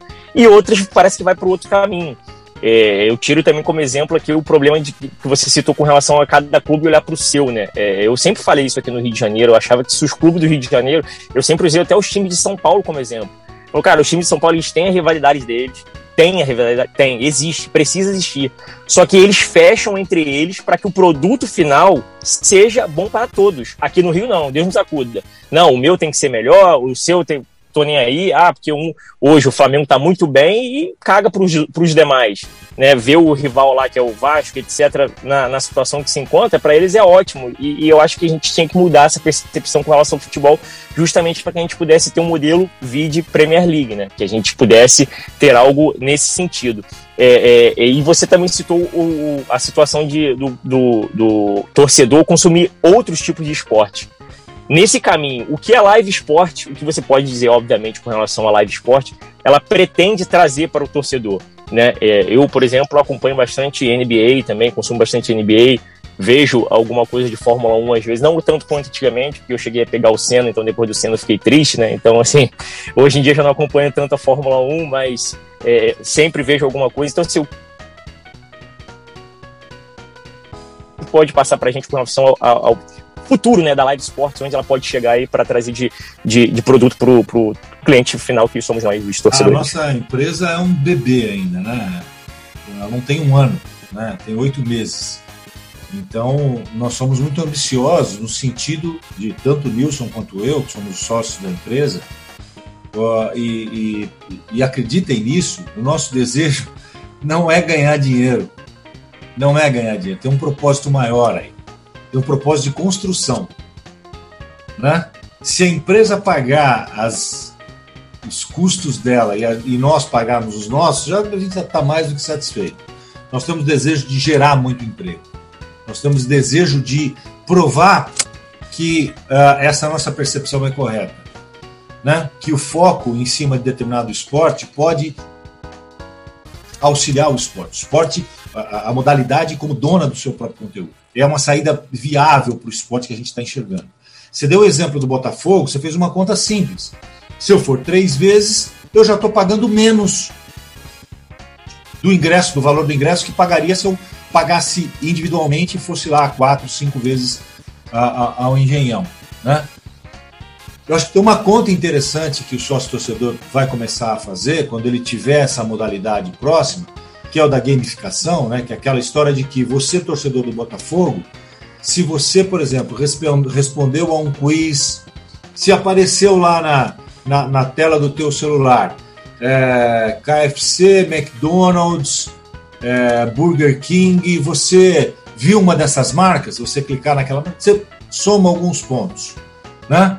Dali a pouco você é, gostou desse da, da, nova camisa do Botafogo, vote. Você votou, você ganha mais alguns pontos.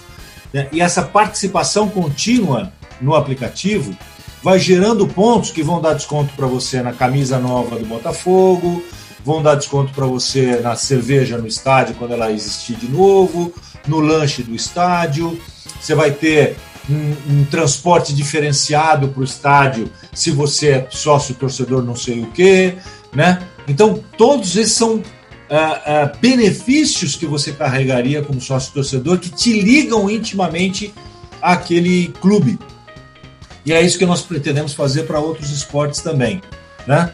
Se a gente fizer isso, a gente conseguir alguns bons exemplos, nós não queremos, uh, nesse momento, tá, Rodrigo?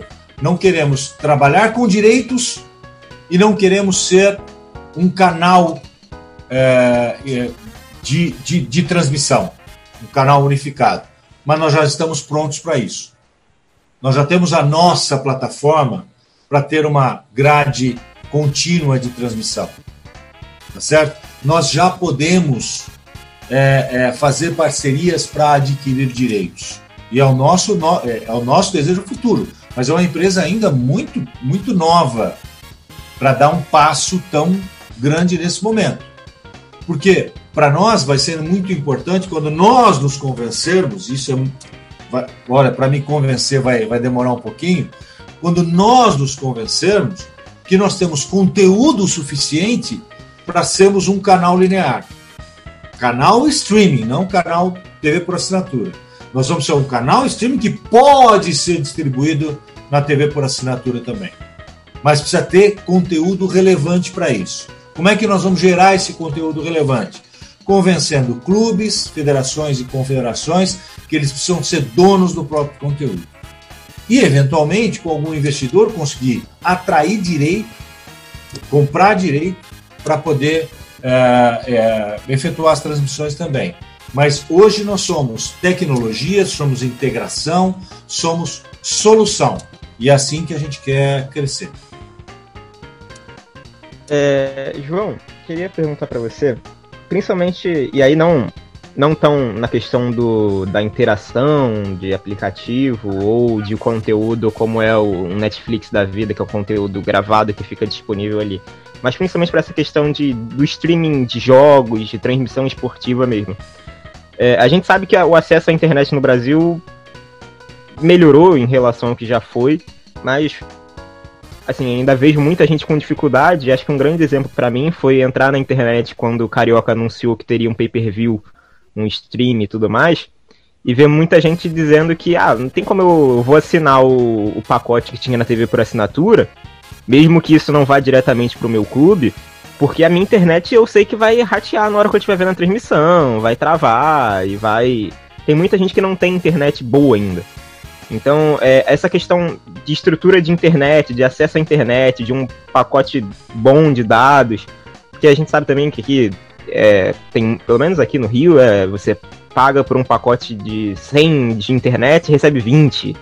E é um pouco complicado. A internet é um desafio para esse avanço do, do streaming esportivo, ou as condições que a gente tem no Brasil hoje, no geral, já, já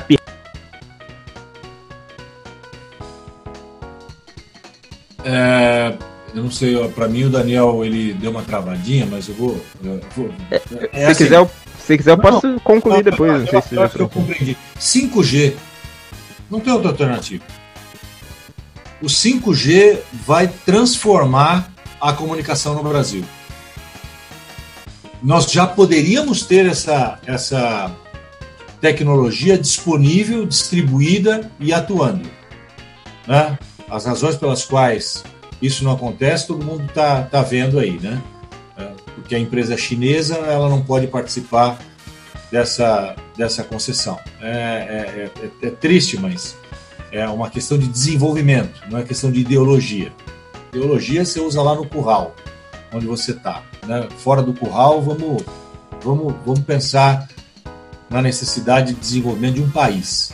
Né? Isso não está sendo pensado. 5G é uma grande solução é, é, é triste a gente ver que, apesar da internet ter melhorado, um estado como, vamos pegar um estado como São Paulo, que é onde, onde eu vivo, né? É, minha família é do interior, 400 quilômetros daqui, tem muito, nós estamos em São Paulo, tem muito lugar daqui até a, a cidade da minha mãe que tem nuvens que não pega o celular. Não pega o celular.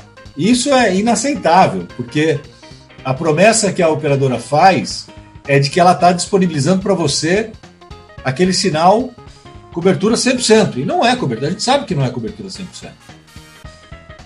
Não é cobertura 100%. Tem um local na Marginal é, Pinheiros aqui que é incrível. Eu, às vezes, dou carona para o só, meu sócio, veio pela Marginal Pinheiros, passo naquele ponto, eu fiz vários testes, estou falando com a minha esposa pelo telefone, cai naquele ponto. É uma nuvem negra que tem ali. Cai ali. Não, não, não, não dá. Mesmo a instabilidade, né? A gente está falando porque uma coisa é você conseguir se conectar. O segundo ponto é a estabilidade de você se manter conectado.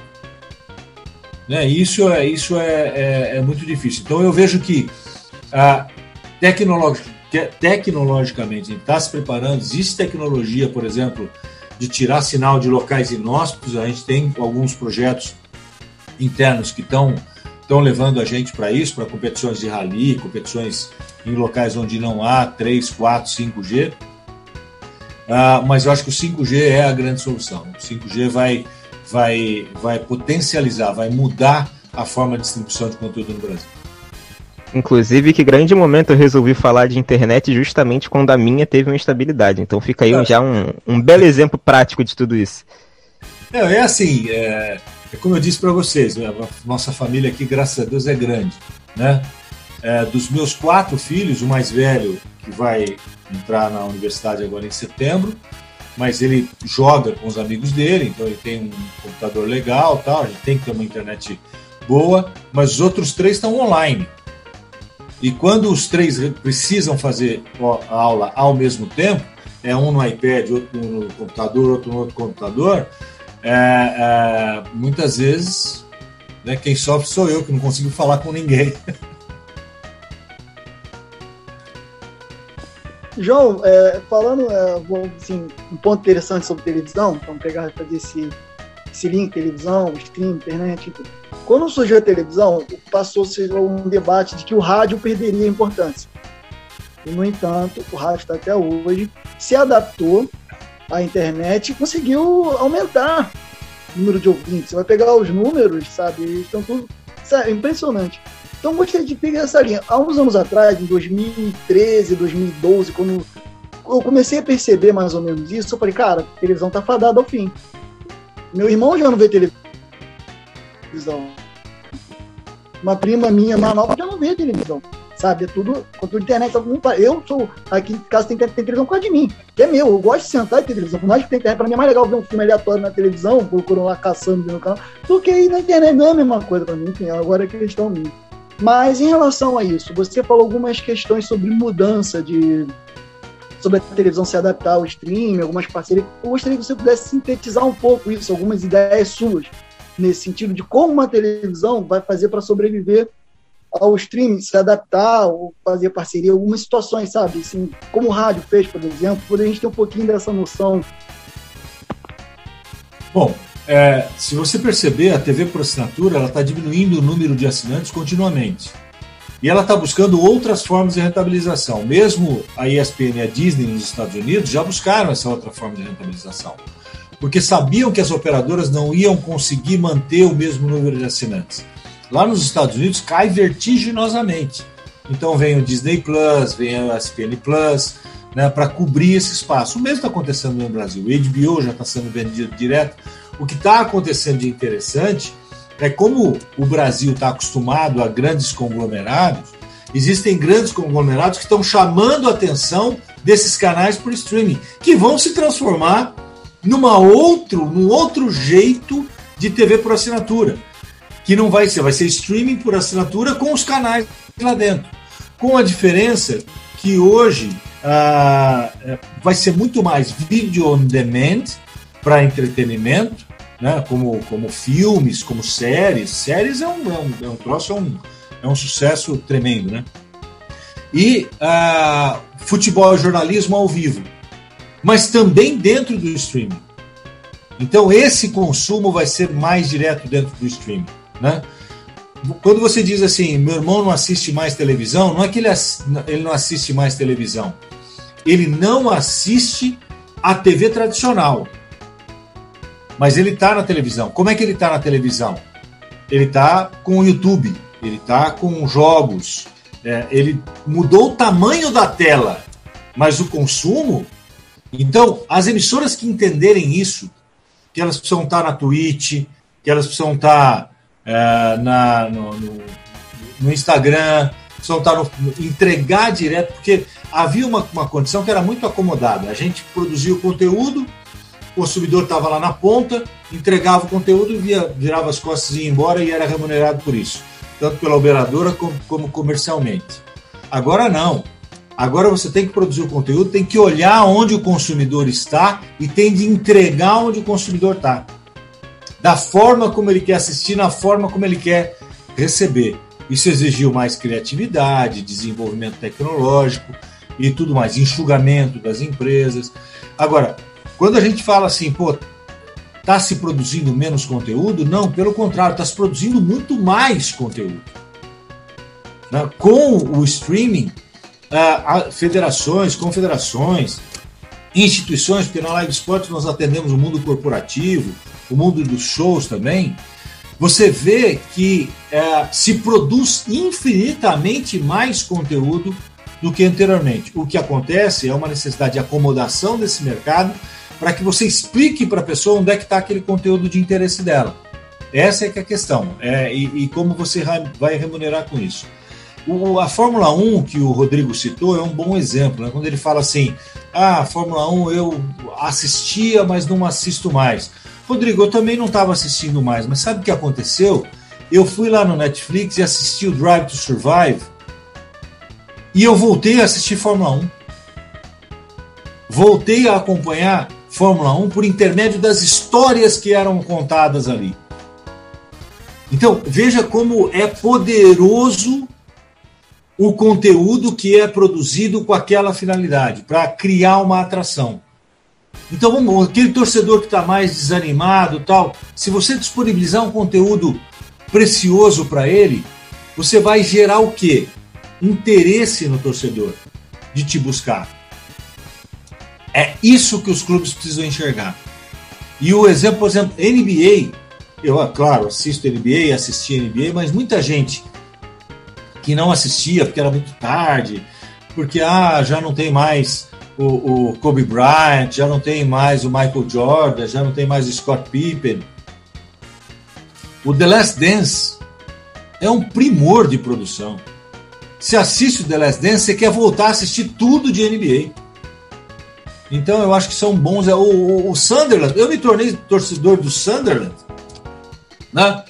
Porque acho que é por causa do Taquaritinga, que está lá na quarta divisão, eu me solidarizo, então eu vou torcer para o Sunderland, que está na terceira, né? É, pô, pelo, acho que pelo terceiro ano seguido, né? Terceiro ano seguido, de novo não conseguiu subir para a segunda divisão. Pô, é muito sofrimento. Pô. Eu, eu me solidarizei com os caras. E vocês se lembram quem assistiu o documentário do Sunderland cai para a segunda divisão e o volume de arrecadação que tinha aquele clube cai para a terceira divisão e o volume de arrecadação que tinha aquele clube e ele não acaba. Quando o, o Diego fala dos extremos, não é só no extremo, não. Tem um público que, se bem tratado, é, é claro que o futebol ele é cruel porque ele tem um resultado. Mas veja o nível de de, de atração que se criou em torno do Sunderland para preservar o torcedor ali. Para que o torcedor continuasse acompanhando. Tem um, um, uma, um, uma parte de um episódio que é fenomenal, um, um jogo em especial no Natal, que eles queriam bater o recorde de vendas de ingressos histórico né, da, da, da do, do, futebol inglês e bateram, né, e conseguiram bater o recorde é, de venda de ingressos para aquela circunstância. Então, você precisa criar atrativos, você precisa Na verdade, olha, vou ser bem claro com vocês, eu precisa trabalhar. Precisa trabalhar. E o que esses caras menos querem é trabalhar. Eles querem um dinheiro que é fácil, é o dinheiro do direito. Vai lá, paga pelo direito, o cofre tá cheio, contrata o time aqui, toco. Pensar dói para essas pessoas. Pensar dá muito trabalho. Né? E o que a gente mais gosta, é o que nós estamos fazendo aqui durante mais de uma hora, é pensar alternativas para o futebol brasileiro. E não é a nossa aptidão, não é a de vocês, não é a minha. Agora imagina o cara que trabalhou gestão, estudou gestão, tem, tem um clube à disposição. Se ele tiver, é que eles acabam sendo engolidos, sugados pelo sistema interno do clube. Por isso que eu defendo que isso tem de ser à parte, para que essa energia positiva de reconstrução seja, seja considerada.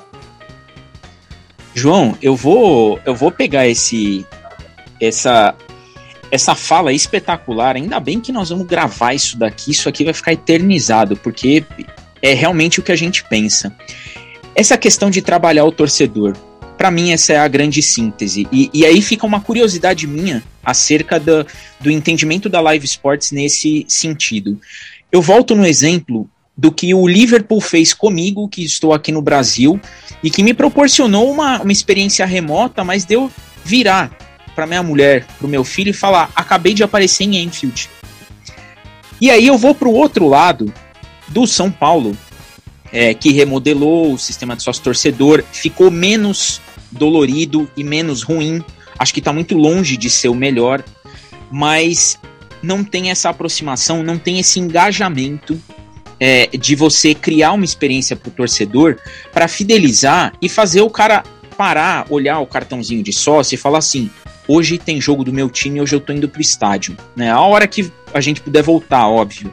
Mas a gente vê na Europa é, esses exemplos, como do Sunderland, até como do próprio Liverpool, que tem a Decop, que não abandona nunca os torcedores que têm as cadeiras cativas, lista ali de espera de 20, 30 anos, para o cara conseguir um local ali no clube, a gente não vê aqui.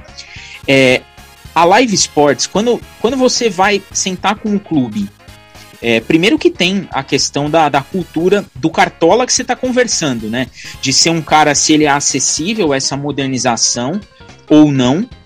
E outra, é, de chegar com esse, com esse discurso e com essa ideia. É, é isso que você falou é fantástico. Todo mundo tem preguiça de pensar.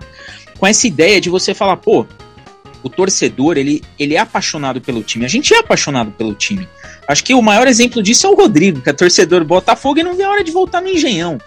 Independente da fase do time, é o Botafogo, ele quer estar tá lá. É, mas a gente não enxerga isso. O, o, o sistema de pay-per-view dos clubes é muito ruim. É muito ruim. É assim, ó, daqui a pouco vai começar o jogo do seu time, passa o jogo e acabou. Não tem uma experiência, não tem. O streaming hoje, ele não traz o torcedor pro estádio. Como que a Live Sports, e aí é uma curiosidade minha, como que você coloca isso para o clube de falar, olha, vamos levar o torcedor para o estádio, independente dele ter um streaming do clube? Como que você coloca isso para eles? Ah, bom, de novo, é o próximo passo. Né? Ah, com o Cruzeiro isso já está acontecendo. O que acontece, o que, o que nós precisamos é uma, uma velocidade de investimentos para intensificar essa conversa com o torcedor. Né? Quando a gente senta para conversar com o dirigente, o dirigente ele, quer saber de entregar para alguém aquele custo que ele tem com a TV, com o streaming, com nós estamos trabalhando para mudar essa visão, né? Existem alguns clientes, eu não posso por, por NDA mesmo, por documento assinado, é, revelar o, o, nome de alguns clientes com os quais nós, nós temos conversado, mas a circunstância eu posso contar para vocês que eles não veem a hora da gente assumir. Mas a gente vai assumir com o compromisso que exista um acompanhamento do próprio clube. Para que o clube possa estar engajado nisso também, senão não vai dar certo. Senão é só ele tirar aquele custo da frente dele. Enquanto os clubes não entenderem que esse mecanismo é hoje o mais eficiente para chamar a atenção e trazer a atenção dos torcedores do clube, não vai acontecer nada. E, e, e eu digo mais, é, e é curioso, porque a gente fez isso. Vou, vou, vou relembrar o Drive to Survive de novo. Né? Desculpe. Todo clube tem aquele personagem, ou aquela personagem, ou aquele historiador, ou aquele cara que é muito antigo do clube e tal, que quando você senta para tomar um café com essa pessoa, ela te entrega 5 a 10 histórias maravilhosas que são de conhecimentos de, de, conhecimento de todos no clube, mas no que nunca foram contadas, que nunca foram eternizadas num, docu, num documentário. Por quê? Vocês que são cariocas, vocês vão entender o que eu vou dizer, né? Porque quando transmitia campeonato carioca de basquete, de futebol, Copa do Brasil, ia, ia pelo menos três vezes por semana para o Rio de Janeiro.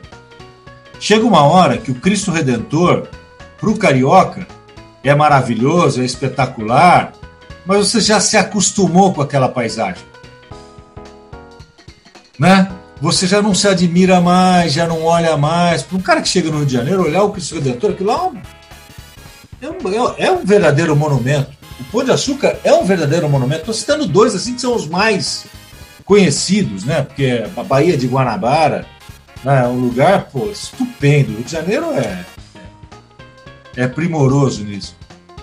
Mas aquilo lá não chama mais a atenção do carioca. Ele tem orgulho daquilo, tá lá, tá, né? Mas ele, o carioca não chega ah, para mim ou para você, Diego, eles não vão chegar para gente e falar assim, cara, você não sabe o que tem no Rio de Janeiro. Por quê? Porque isso já está ali no dia a dia deles, né? Já é. E no clube, aquilo lá está no dia a dia dos caras. Mas quando eles contam para alguém fora do círculo, eles falam, cara, não acredito que ninguém nunca contou essa história. E todos os clubes têm a mesma coisa. Então essas histórias precisam ser contadas pelo clube. Essas histórias precisam ser contadas sob o ponto de vista do dono da mensagem. E dessa forma, quando ele emitir essa mensagem, ele vai estar garantindo a atenção do seu torcedor.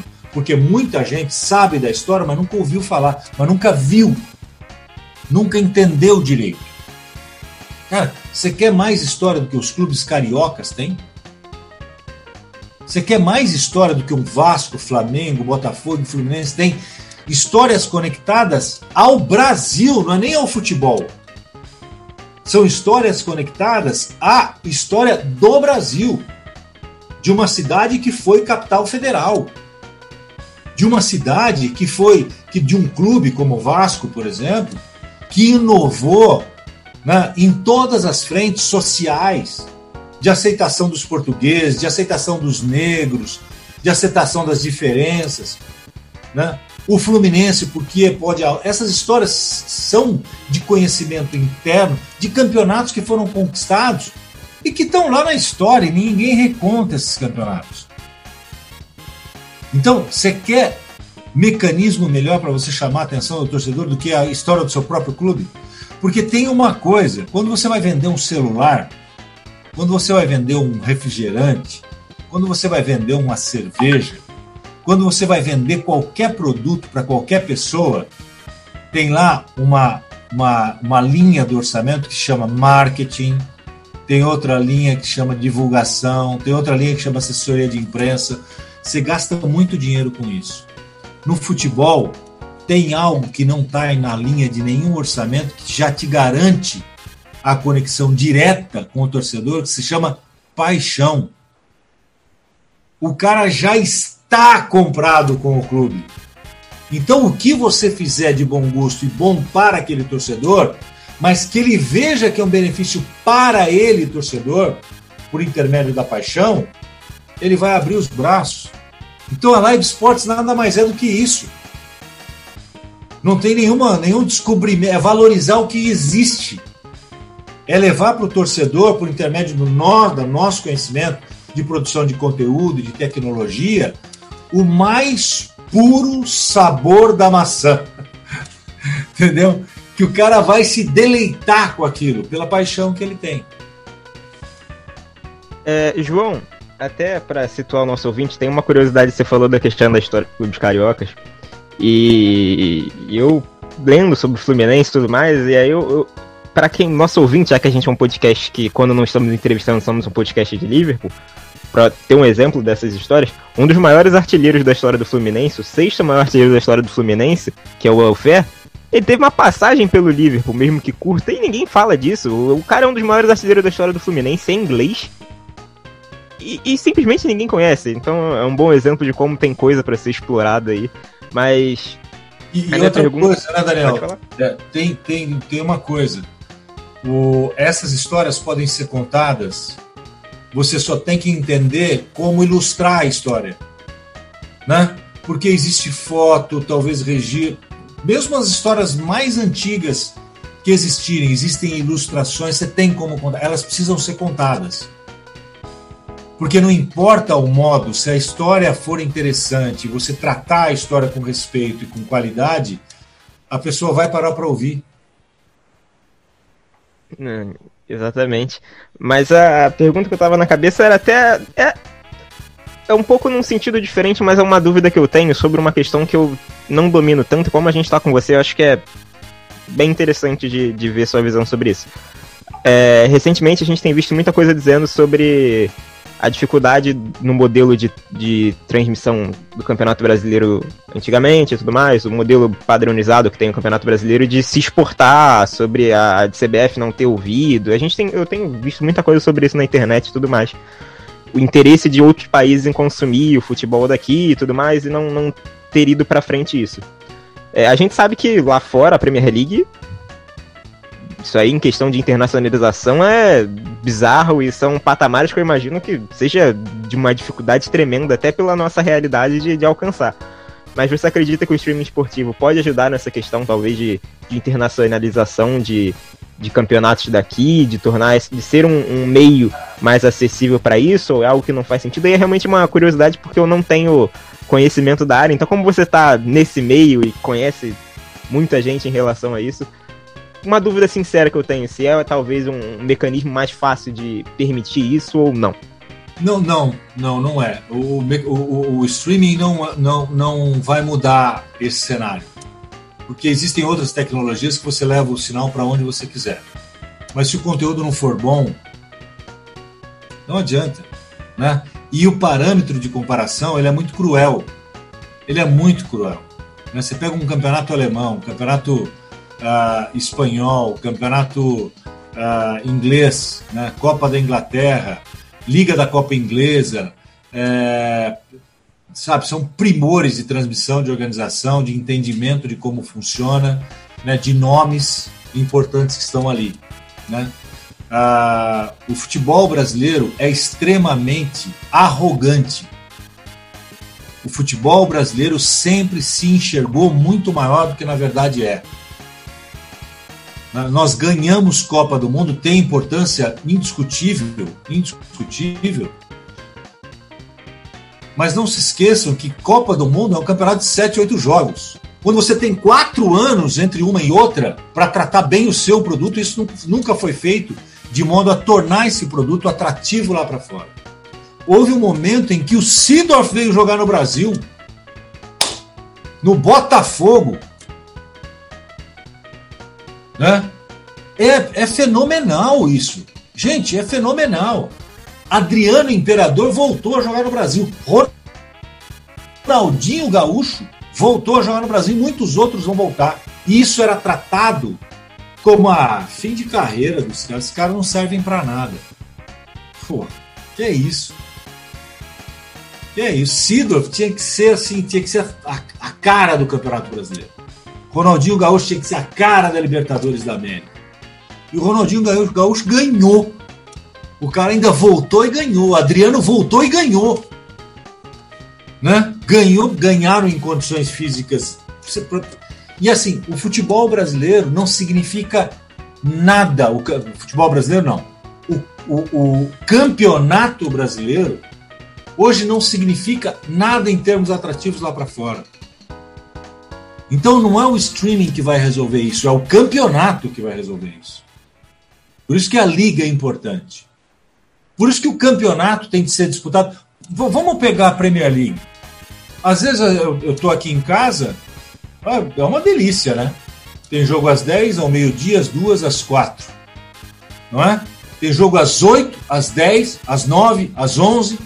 Os horários não conflitam. Eu assisto.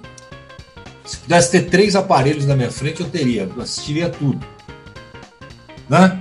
Aí os campeonatos começaram a, a rivalizar. Aí os campeonatos começaram a perceber que rivalizar entre eles lá na Europa não era o melhor.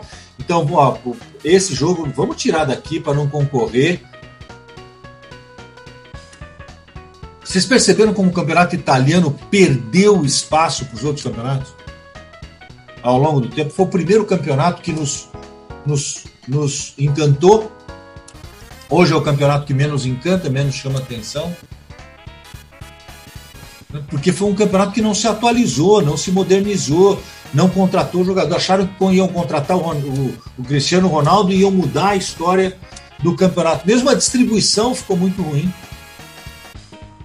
Então o futebol brasileiro ele precisa resolver. Sabe, vamos, vamos, vamos reformar nossa. O que, que nós vamos reformar primeiro aqui? Você não vai reformar a sala primeiro. Né? Você vai reformar a parte estrutural, o que ninguém vê. Isso precisa ser reformado primeiro. Na casa, se você não tiver o encanamento e a parte elétrica funcionando bem, você pode ter a sala mais bonita, uma hora vai pegar fogo. Não vai funcionar, a lâmpada não vai acender, a televisão não vai, a internet não vai conectar, né, vai ter vazamento d'água. Então vamos cuidar do que ninguém vê primeiro. Mas aí falta o quê?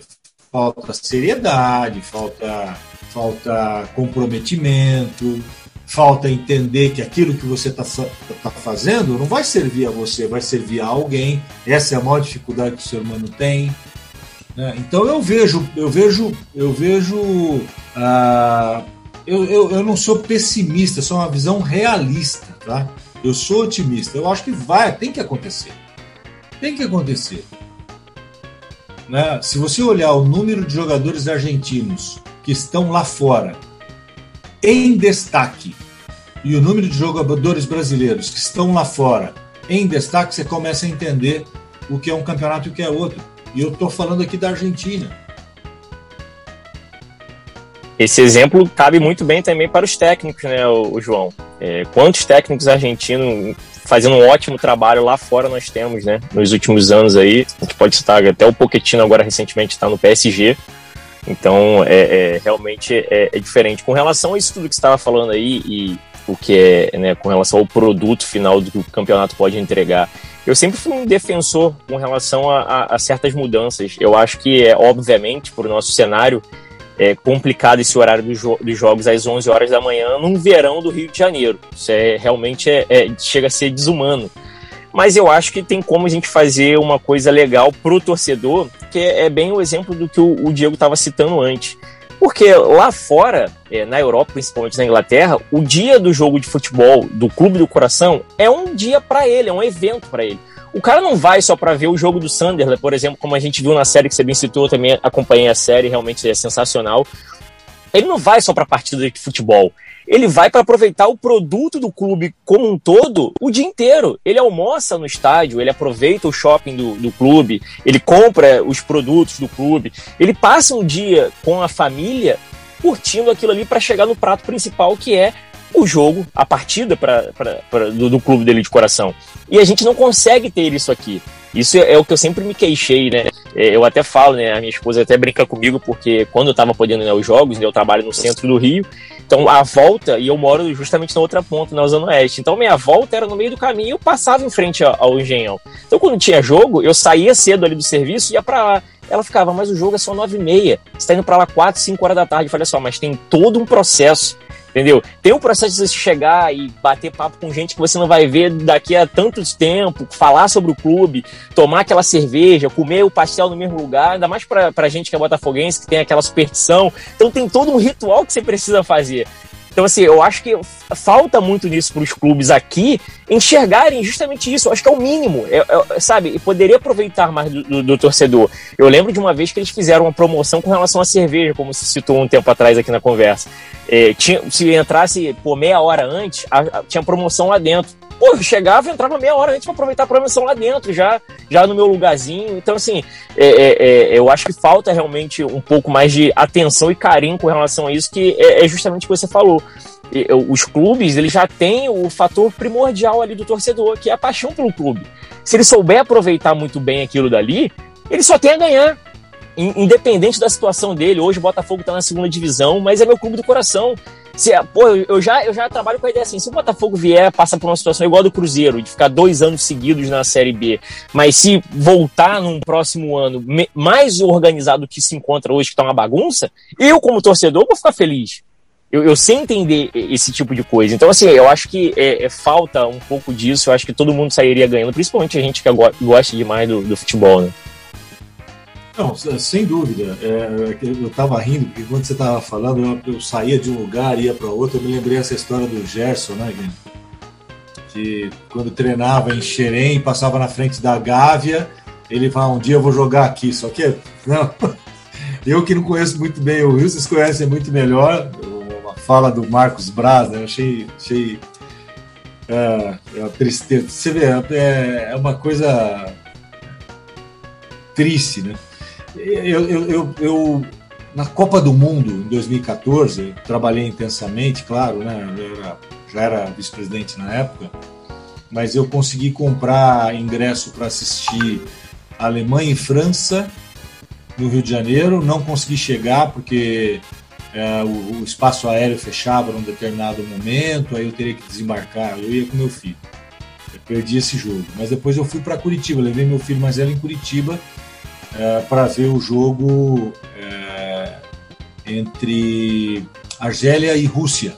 Comprei ingresso para mim, para ele, para ir assistir Argélia e Rússia. Será que eu gosto de futebol? Não. Para Curitiba ver Argélia e Rússia. E foi uma experiência maravilhosa que eu vivi com ele, né?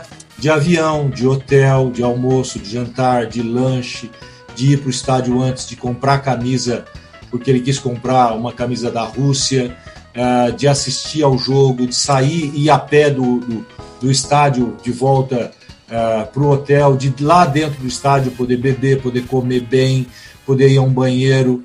Então, existem alguns bons exemplos de como lidar com o torcedor, como tratar o torcedor.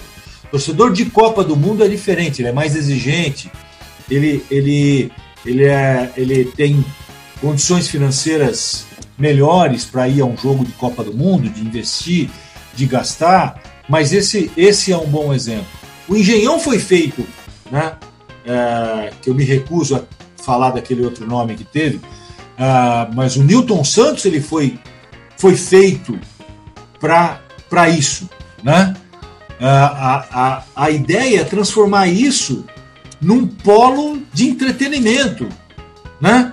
Então não importa o horário do jogo, você tem que chegar de forma confortável lá.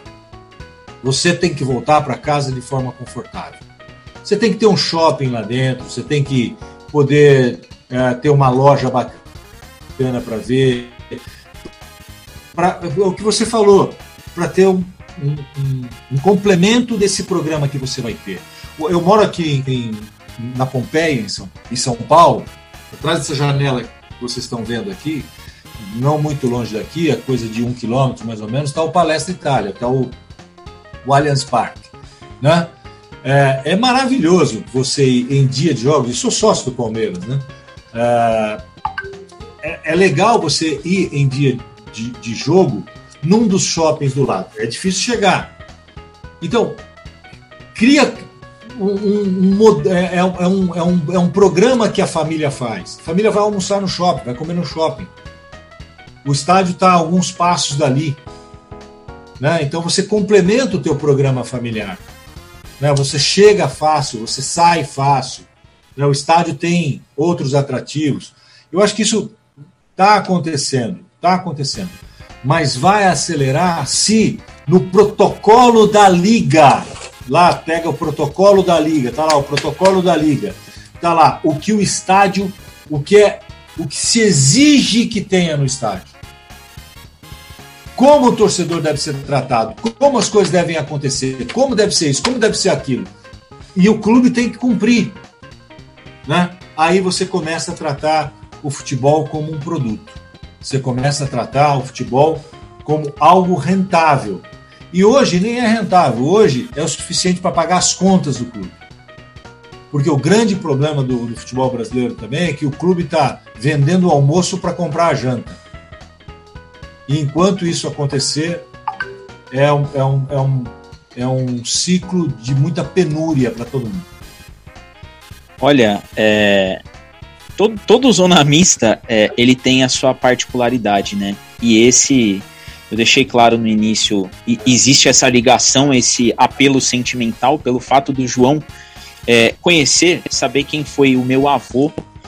E além de tudo isso, essa aula, esse bate-papo fora da caixa, espetacular, sobre o futebol, sobre streaming, sobre o momento em que a gente vive, esse momento de transição que é necessário. É, infelizmente chega aquela hora que eu tenho que me despedir de vocês e, e partir para os encerramentos. Eu ficarei aqui, João, até amanhã, tranquilamente, porque é, é o tipo de bate-papo que a gente não se cansa de falar.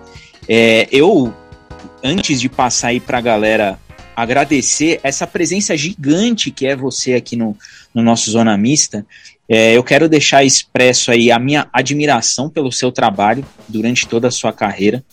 Agradecer demais, demais mesmo, a sua disponibilidade em estar aqui com a gente é, e poder colocar para todo mundo que nos ouve que, graças a Deus, não são poucos, né, galera? Não são poucos os que nos ouvem, mas poder colocar é, visões que permitam que a gente saia da, da, do campo do achismo, eu acho que é isso, eu acho que é aquilo, para depois de uma aula como essa que você deu para todo mundo, o pessoal olhar, ver por uma outra ótica e falar: não, funciona dessa maneira e poderia ser desse jeito. Muito obrigado mesmo, Palomino, por estar aqui com a gente hoje. Ah, não, ô Diego, eu que agradeço. Mais uma vez eu peço desculpas pelo horário, mas só para vocês entenderem bem como é a logística aqui em casa. Durante a semana seria muito difícil mesmo eu, eu conseguir parar para falar com vocês, porque quando eu saio da empresa eu tenho uma logística pesada aqui em casa. E marquei às oito e meia da manhã do sábado, não é à toa, porque quando a molecada dorme até mais tarde. Mas eu já perdi aqui o café, já me levaram o celular, né? E tá parecendo um bando de trombadia. Um vem pega o celular, minha esposa passou, pegou o café, e, e, se eu não levantar logo, alguém vai me expulsar do computador aqui, porque quer usar o computador também para jogar. Então é, é, a história aqui é bem animada, mas é, é, é, é mais pura verdade. Eu quero agradecer demais o carinho de vocês, as palavras gentis que, que vocês utilizaram. Eu fico muito feliz porque eu estou há tanto tempo já fora do ar, né? Estou numa outra iniciativa, uma outra pegada. Não vivo mesmo, e garanto para vocês, não vivo essa vaidade de ficar aparecendo é, sair do ar. Mesmo quando eu estava na ESPN, eu, eu mesmo uh, fui me desvinculando do ar, porque eu achava injusto eu, como gestor, ocupar o espaço de alguém no ar, então eu preferia dar oportunidade uh, para outras pessoas. Uh, e não me arrependo em nada disso, porque a gente conseguiu formar muita gente, a gente conseguiu dar oportunidade para muita gente, conseguiu crescer bastante nesse período que eu tive lá e agora com essa iniciativa com a Live Sports. Tudo isso que eu falei para vocês é, é, é, autêntico, é o que eu pretendo que a gente rotineiramente fala com clubes e espero que aos poucos a gente convença alguns né, para usar como bom exemplo. O Cruzeiro já é um, outros já estão aí às portas de assinarem com a gente e a gente conseguir desenvolver essas ideias que vão fazer com que o futebol brasileiro tenha mais visibilidade e rentabilidade, não só o futebol brasileiro, mas o esporte brasileiro. Agradeço demais o carinho de todos vocês e estou à disposição aí para algum outro sábado pela manhã para a gente retomar essa conversa. Bom, depois desse dessa prévia, desse spoiler que teremos parte 2, Rodrigo, por favor, infelizmente, avisa que está se encerrando mais um Zona Mista. Bom, agora vai chegar aquele momento clichê, né? Acho que todo mundo vai falar a mesma coisa. O João, pô, prazer imenso poder estar falando contigo, te agradecer por esse tempo aí cedido pra gente. É, vou falar até uma coisa que geralmente é o Diego que fala, a gente, nesse nosso hobby, né? Essas tentativas aí de de repente falar, se aprofundar no futebol com quem realmente vivenciou o meio, que é o seu caso, é, a gente toma muito não, né? E não de pessoas que, tipo assim, comparando com a sua pessoa, não chega nem a metade da, da história profissional que você tem. E aí, depois de algum não desse tamanho, a gente tem um cara como você podendo conversar com a gente, é tipo assim, é, é orgulho em dobro, sabe? Porque, tipo assim, é, deixa a gente muito feliz. É, eu já mandei foto aqui pra família, pro meu pai. Meu pai, caraca, o João Palomino, meu irmão, não sei o que, já, já mandei meu irmão, acompanhou comigo esse processo de torcedor da ESPN. Ele falou, cara, como é que você conseguiu? Eu falei, cara, Deus me ama. Então, assim, só tenho a agradecer de estar podendo resenhar contigo. Fica aí o convite para uma próxima resenha com a gente. Já vou deixar, já vou falar com a esposa. Eu falei, ó, algum outro sábado de manhã a gente vai falar de novo com o Palomino, se Deus quiser. Então, já vou deixar pré-reservado aqui na minha agenda. Valeu, muito obrigado aí. Sucesso com a Live Esporte tudo der certo, já vou, já vou assinar também, porque, né, para ficar atento aí com relação aos produtos da Live Esporte, então tem que assinar também o pacote. E até uma próxima, muito obrigado mais uma vez e tudo de bom para vocês, João. Valeu mesmo. Eu que agradeço. Daniel, não canso de falar, você que é o panteão de Liverpool neste país continental. Infelizmente, avisa a galera que se encerra um ZM espetacular com João Palomino. É, mais um Zona Mista. É... Vou agradecer de novo ao Palomino, ele vai ficar ouvindo essas coisas aí até a gente conseguir finalmente desligar a gravação. Mas acho que, principalmente para o nosso ouvinte, é, a ideia do Zona Mista era a gente entrevistar gente que estava ali no meio do futebol, gente que estava nesse, nesse ramo, trabalhava com isso, que sabia do que estava falando. E a gente já, entrevistamos alguns jogadores, entrevistamos o, na última, no último Zona Mista o Léo Neiva, a gente entrevistou o Léo Cornatina, que era o agente. Pudemos falar um pouco de rádio com o Penido, que foi legal. E agora com Palomino, que é anos de experiência e tá anos nesse, tra trabalhando com isso, a gente pode falar dessa área de streaming esportivo, transmissão esportiva. Então acho que é sempre uma oportunidade legal da gente estar tá levando para quem está nos ouvindo, você que está nos ouvindo também, outra visão sobre determinados ramos, várias direções desse, dessa coisa que é o futebol que a gente gosta tanto. Então é isso, até a próxima. Agradecer demais de novo ao João que tá aí se topou falar com a gente, já tá até falando em gravar de novo, então tá excelente. Quantas vezes quiser voltar, tá convidado. E vamos, vou acompanhar com bastante ansiedade, bastante esperança esse próximo passo aí da, da Live Sports e tudo mais. E vamos ver o que, que vem pela frente. Se tudo der certo, a gente pode ter uma resposta melhor porque é o nosso esporte aqui no Brasil. Obrigado, Daniel. Obrigado mesmo. Orlando, você que é o nosso novato em zonas mistas, por favor, agradeça essa oportunidade maravilhosa aí com o João Palomino. Ah, João, primeiramente agradecer por você ter ajudado a moldar o meu senso crítico, sua, suas ideias, por tudo foi ESPN. Eu aprendi muito naquele ano, principalmente de 2002 a 2010, 2011, que foi o principal meu de consumo da ESPN. Tava assim, na frente dos meus colegas, ninguém assistia. Galera, eu tive a sorte, como eu disse, de ter a assinatura do meu avô, às vezes da minha mãe, então consegui ter esse acesso. E só falando um pouquinho da história do futebol de gênero, muito rapidamente, tem o caso do Leônidas, que saiu do Botafogo brigado, e toda vez que tinha pro Flamengo, né, se tornou um grande ídolo do Flamengo, a biografia dele é muito legal, e toda vez que jogou contra o Botafogo, ele passava lá em frente ao clube e, desafiava todo mundo, falava, amanhã eu vou arrebentar você e tal. E essa é uma das histórias do Janeiro que um pouco se comenta, mas muito legal, eu gosto bastante. E agradecer a sua presença aí, não vou ficar me estendendo tanto, já, já me estendi um pouquinho, mas obrigado novamente, sinto-se já convidado para a próxima oportunidade. Eu gostei muito de conversar contigo, agregou demais. Enfim, valeu mesmo, obrigadão aí. Agradeço, agradeço, Fernando. E eu me despeço de todos vocês dizendo que fiquem atentos ao seu tocador de podcast, já que estamos em todos. Logo mais, mais um Zona Mista no ar. E para encerrar, o Zona Mista do, do João Palomino de hoje é o nosso Zona Mista que, para mim, ele tem um senso diferente, pelo número, número 14. Nosso Zona Mista Johan Cruyff. João, muito obrigado. Beijos. É, exatamente. Oh, Nosso zona mista é Jordan Henderson, eu, hein? Cruyff. É. Nosso é. Henderson. Nosso é. gigante. E agora, para encerrar, você podia tocar Sunday Bloody Sunday. Então, já que. Tem, um, tem um significado também. É, a gente já falou, falou tanto em senso crítico, né?